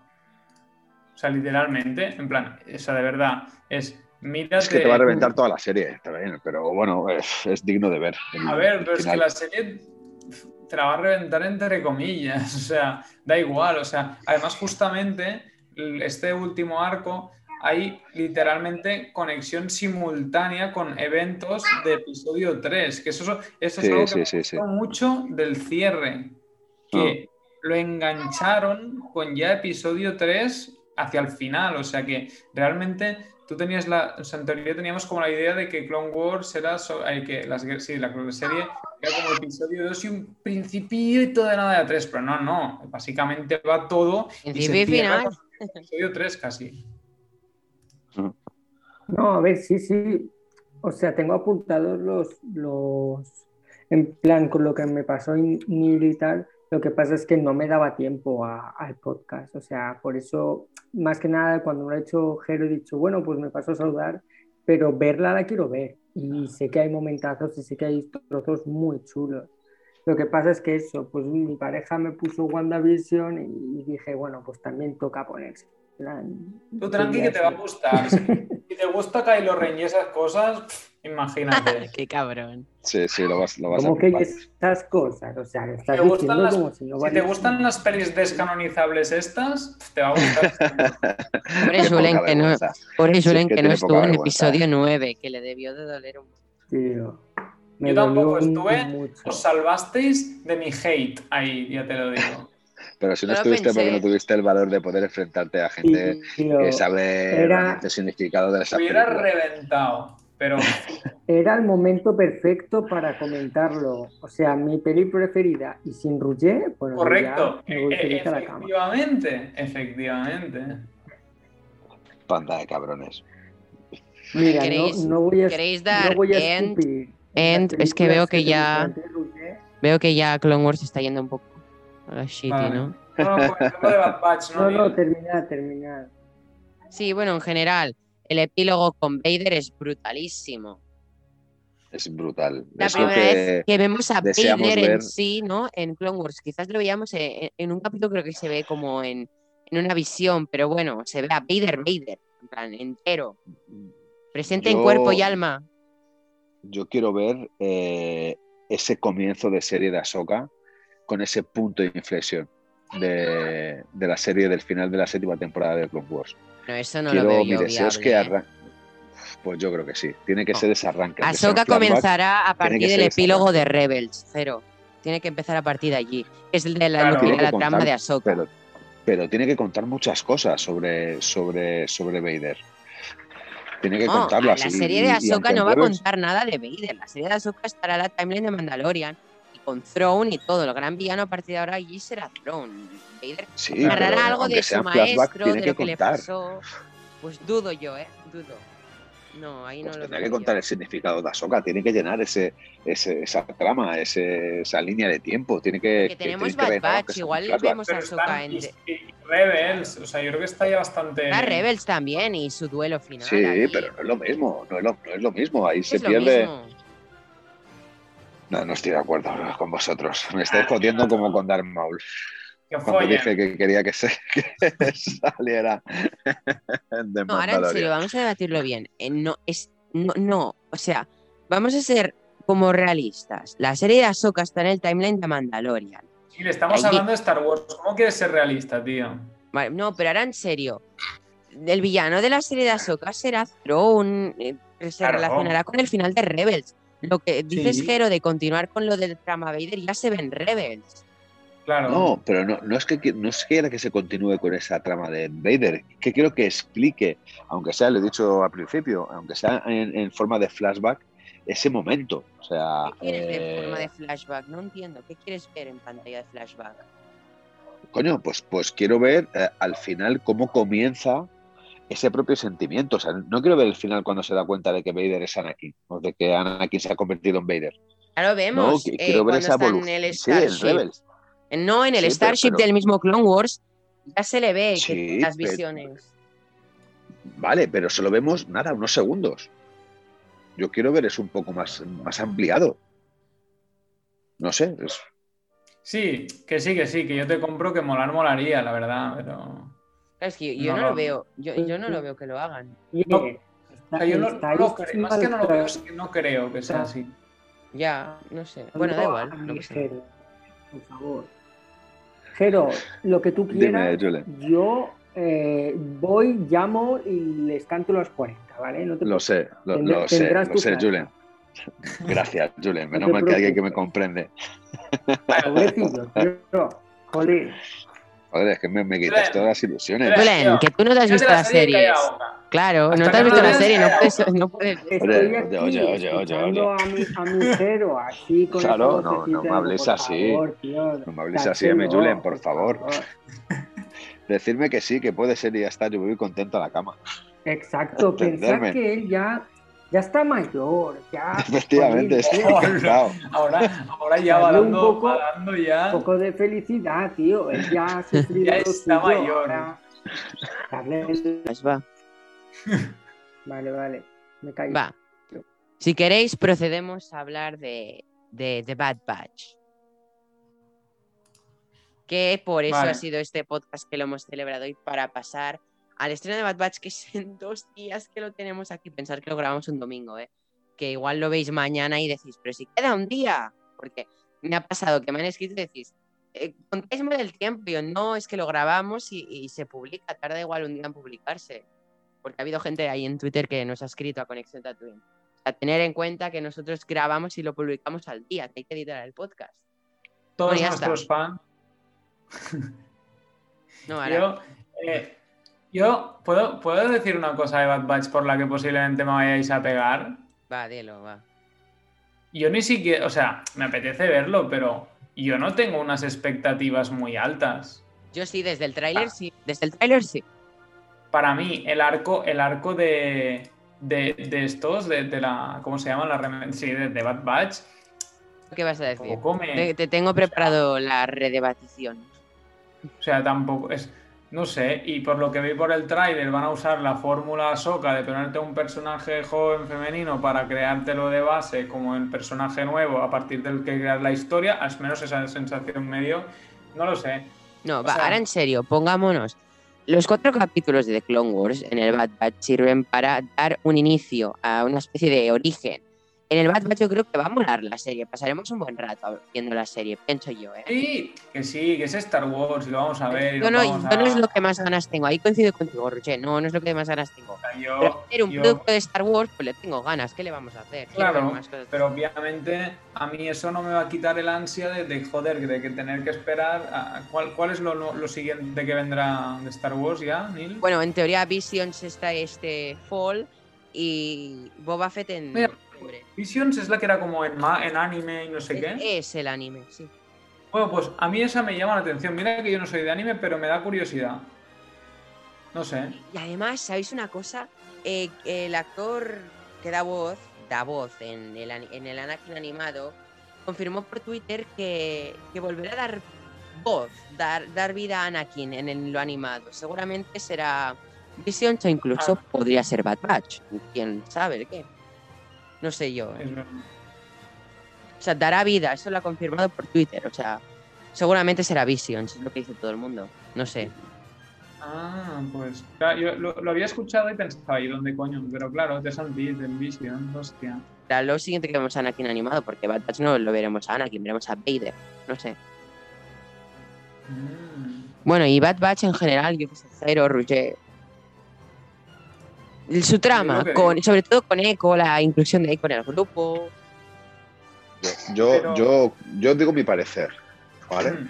Mi parecer es que después de que se cancelara la serie de, de Clone Wars, porque al fin y al cabo se canceló, porque podía haber tenido una continuidad, eh, vamos a ser claros, creo que después de que se recuperara, Filoni ha recuperado todo lo que es el, el- el ambiente y el credo de los Mandalorian, al final Disney da luz verde a una serie, aunque sea de animación, que realmente es la continuación de Clone Wars, sobre, Realmente sobre hay Mandalorian. es- que como, tú, como, como tú acabas de decir, Jero, eh, es una continuidad, vamos, es temporada 8 de Clone Wars.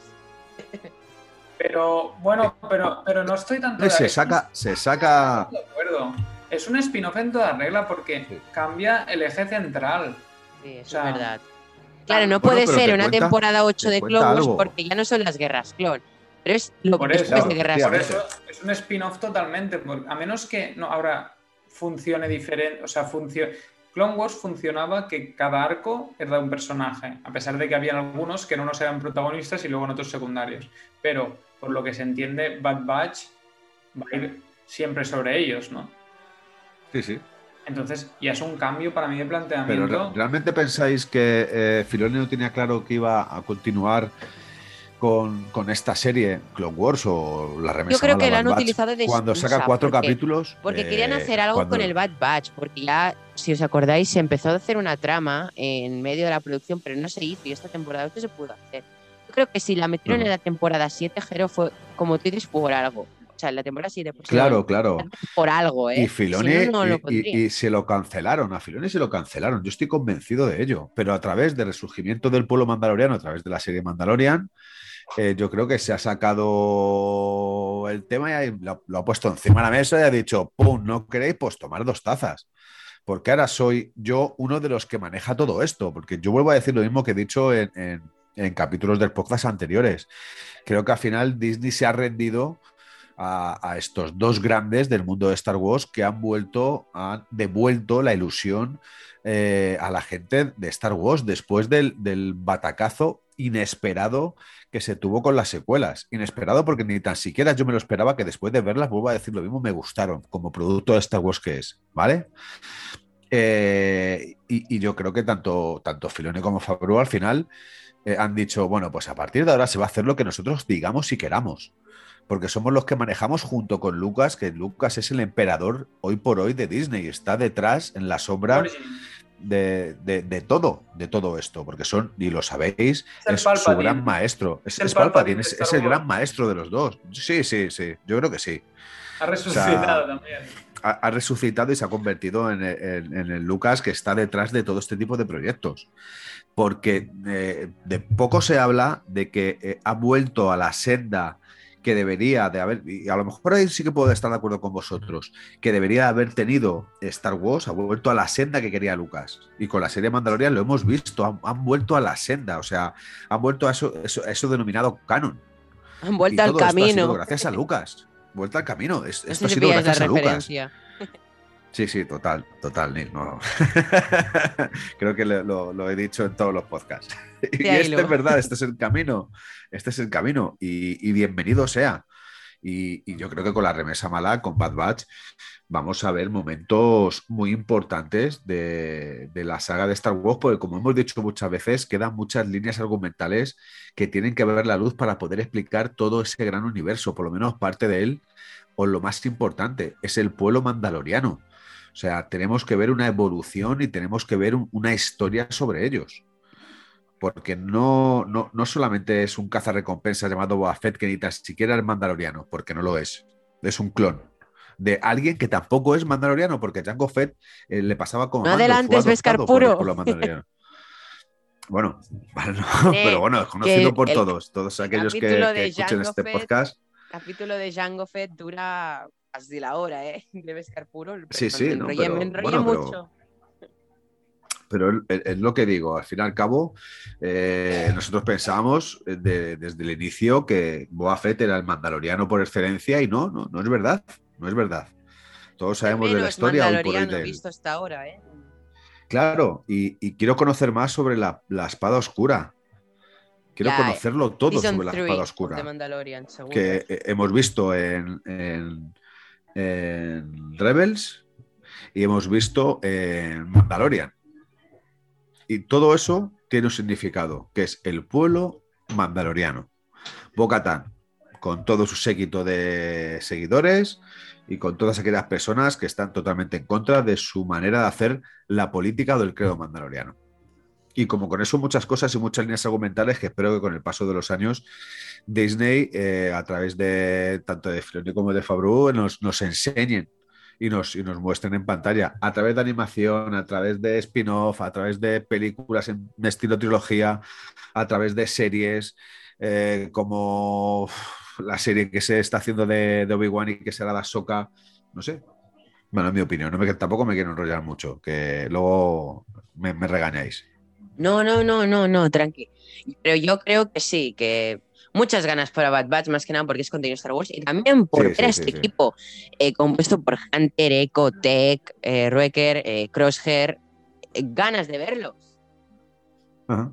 Porque juntos son un equipo ganas- súper divertido. O sea, es que me par- yo me parto. No sé. Y ganas de ver a otros mandalorianos, miento, a otros clones, perdón, no mandalorianos, a otros clones que tienen su importancia, Claro. como Rex. Y nos vamos a ver convencido que Rex sale. el martes. No, Rex sale, se ha visto en el tráiler ya. Claro, claro, por eso. Eh, Bueno, muchas veces en los trailers se demuestran cosas que luego no salen en la serie, pero bueno. no, eso no lo van a hacer, Jero. No, no van a hacer eso. Bueno, ya sabéis, primer capítulo, nos vemos el martes, 75 minutacos, seguramente 5 son créditos, 70 minutos de capítulo de contenido. En la misma semana, el viernes, tendremos segundo capítulo a tope con The Bad Batch, ¿vale? A tope, a tope, con muchas ganas de. Ace, de verlo. una gran y fuerte despedida a este podcast que ha sido bastante. Me ha gustado, ¿eh? Porque a mí lo que me gusta de los podcasts era que a veces siempre teníamos todos eh, el mismo punto de vista y por primera vez hemos tenido distintos puntos de vista y lo hemos- los hemos discutido y debatido bien, ¿no? Pienso yo. Sí, sí, sí. Creo que es guay debatir, en plan, dos ideas, debatirlas bien, ¿vale? No sé qué Sí, que no siempre acabe con alguien diciendo, es que eres un gilipollas. Exacto. Sí, bueno, ese tipo, ese tipo de cosas, Roger, tipo Roger. gente rara que dice esas cosas mal hablados, cabrón. Sí, sí, sí, sí. Bueno, te perdono porque ayer, porque anteayer fue tu cumpleaños y cumpliste 31. Desde aquí vuelvo a decirte felicidades, Gracias, maestro, eh, que cumpla Muchas mucho más, que seguramente es tripliques, tripliques la edad que tienes, como poco. Hombre, con duplicar y medio seguiremos. casi que te firmo ya, ¿eh? Hay que triplicar, Roger, hay que traspasar la barrera de los 90. Nosotros somos una estirpe longeva y Bueno, hay que, hay ¿queréis que despedirlo? cuidarse y luchar por ello. Vale. Venga, va. Venga, que empiece Julen a despedirlo. Tiene- porfa, una cosa, sin enrollarnos mucho, ¿eh? Muy cortito. Sí, sí, sí, sí. Yo, yo no tengo mucho que decir, ¿eh? porque, bueno, pues en general, yo solo sé que me gusta mucho Mandalorian y que Qué grande y eres. poco más. Eh, si cuando la vea, eh, te enviaré un audio, Neil, y no servirá para nada porque esto ya estará subido, así que bueno, da igual. Eh, por lo, a ¿Sabes ver, no, qué? pero por lo que he hablado, Os, do- doy una sorpresa. Habrá que un día un que- debate. O sea, debatiremos y hablaremos de Clone Wars. Ya, ya os contaré. Ah, vale. Pues in- intentaré para eso. Tranquilo, es para Pero, 2022. bueno, o sea, lo que tienes estoy tiempo. diciendo es que sí que... Ah, va, si tinc temps, mare meva. Eh, nada, pues la opinión de la gente es que es muy buena. Y yo me quedé con eso. Y he visto trailers, he visto escenas, he visto momentos que sí que me han llamado mucho y que me he quedado em- embobado viendo, ¿no? Pero claro, ¿qué pasa? Que yo no la llevo siguiendo desde tanto, entonces pues como que me ha costado empezarla, pero tengo pensado verla y sé que no me va a defraudar. Así que poco más puedo decir. Gracias, Julen Roger. Bueno, yo decir Que sí, la verdad es que ha estado muy interesante el podcast de hoy. Y hacía días que no había podido estar el podcast completo, así que hoy casi, prácticamente, y, y No, creo que lo has la estado, lo has estado, sí.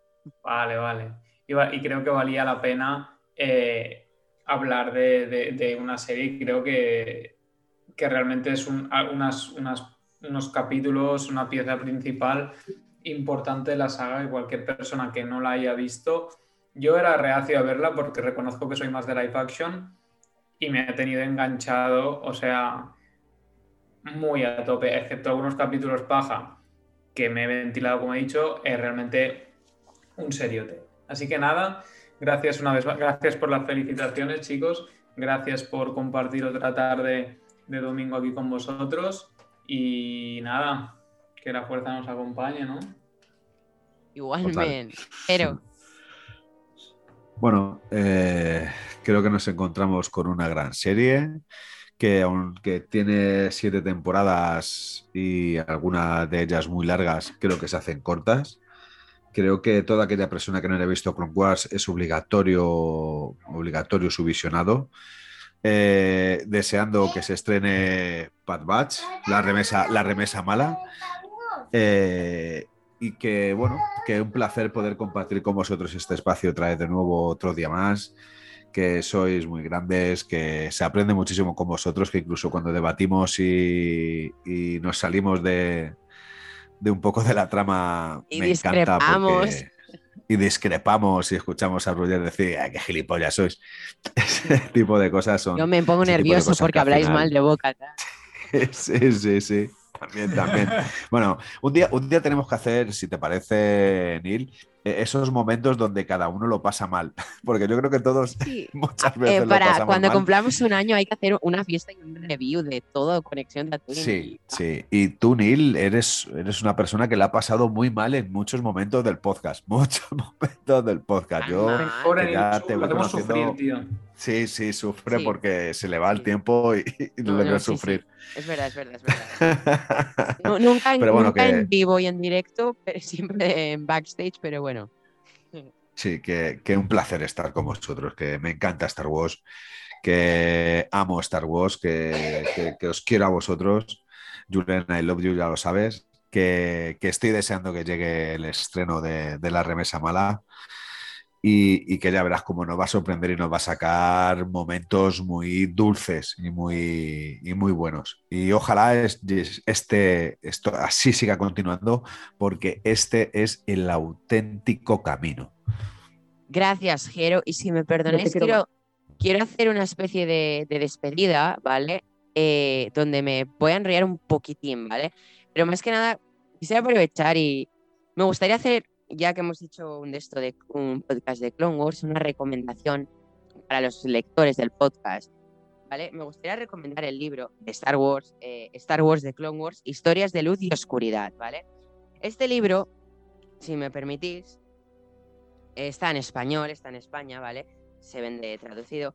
Es una antología de 11 autores distintos que recogen sus momentos preferidos de la serie de Clone Wars y los plasman en, en escritura. Y tú ves cómo han escrito ellos, redactado a través de la serie, han hecho un escrito, vamos, y juntos hacen una antología de los momentos preferidos de estos autores en, en esta serie, ¿vale?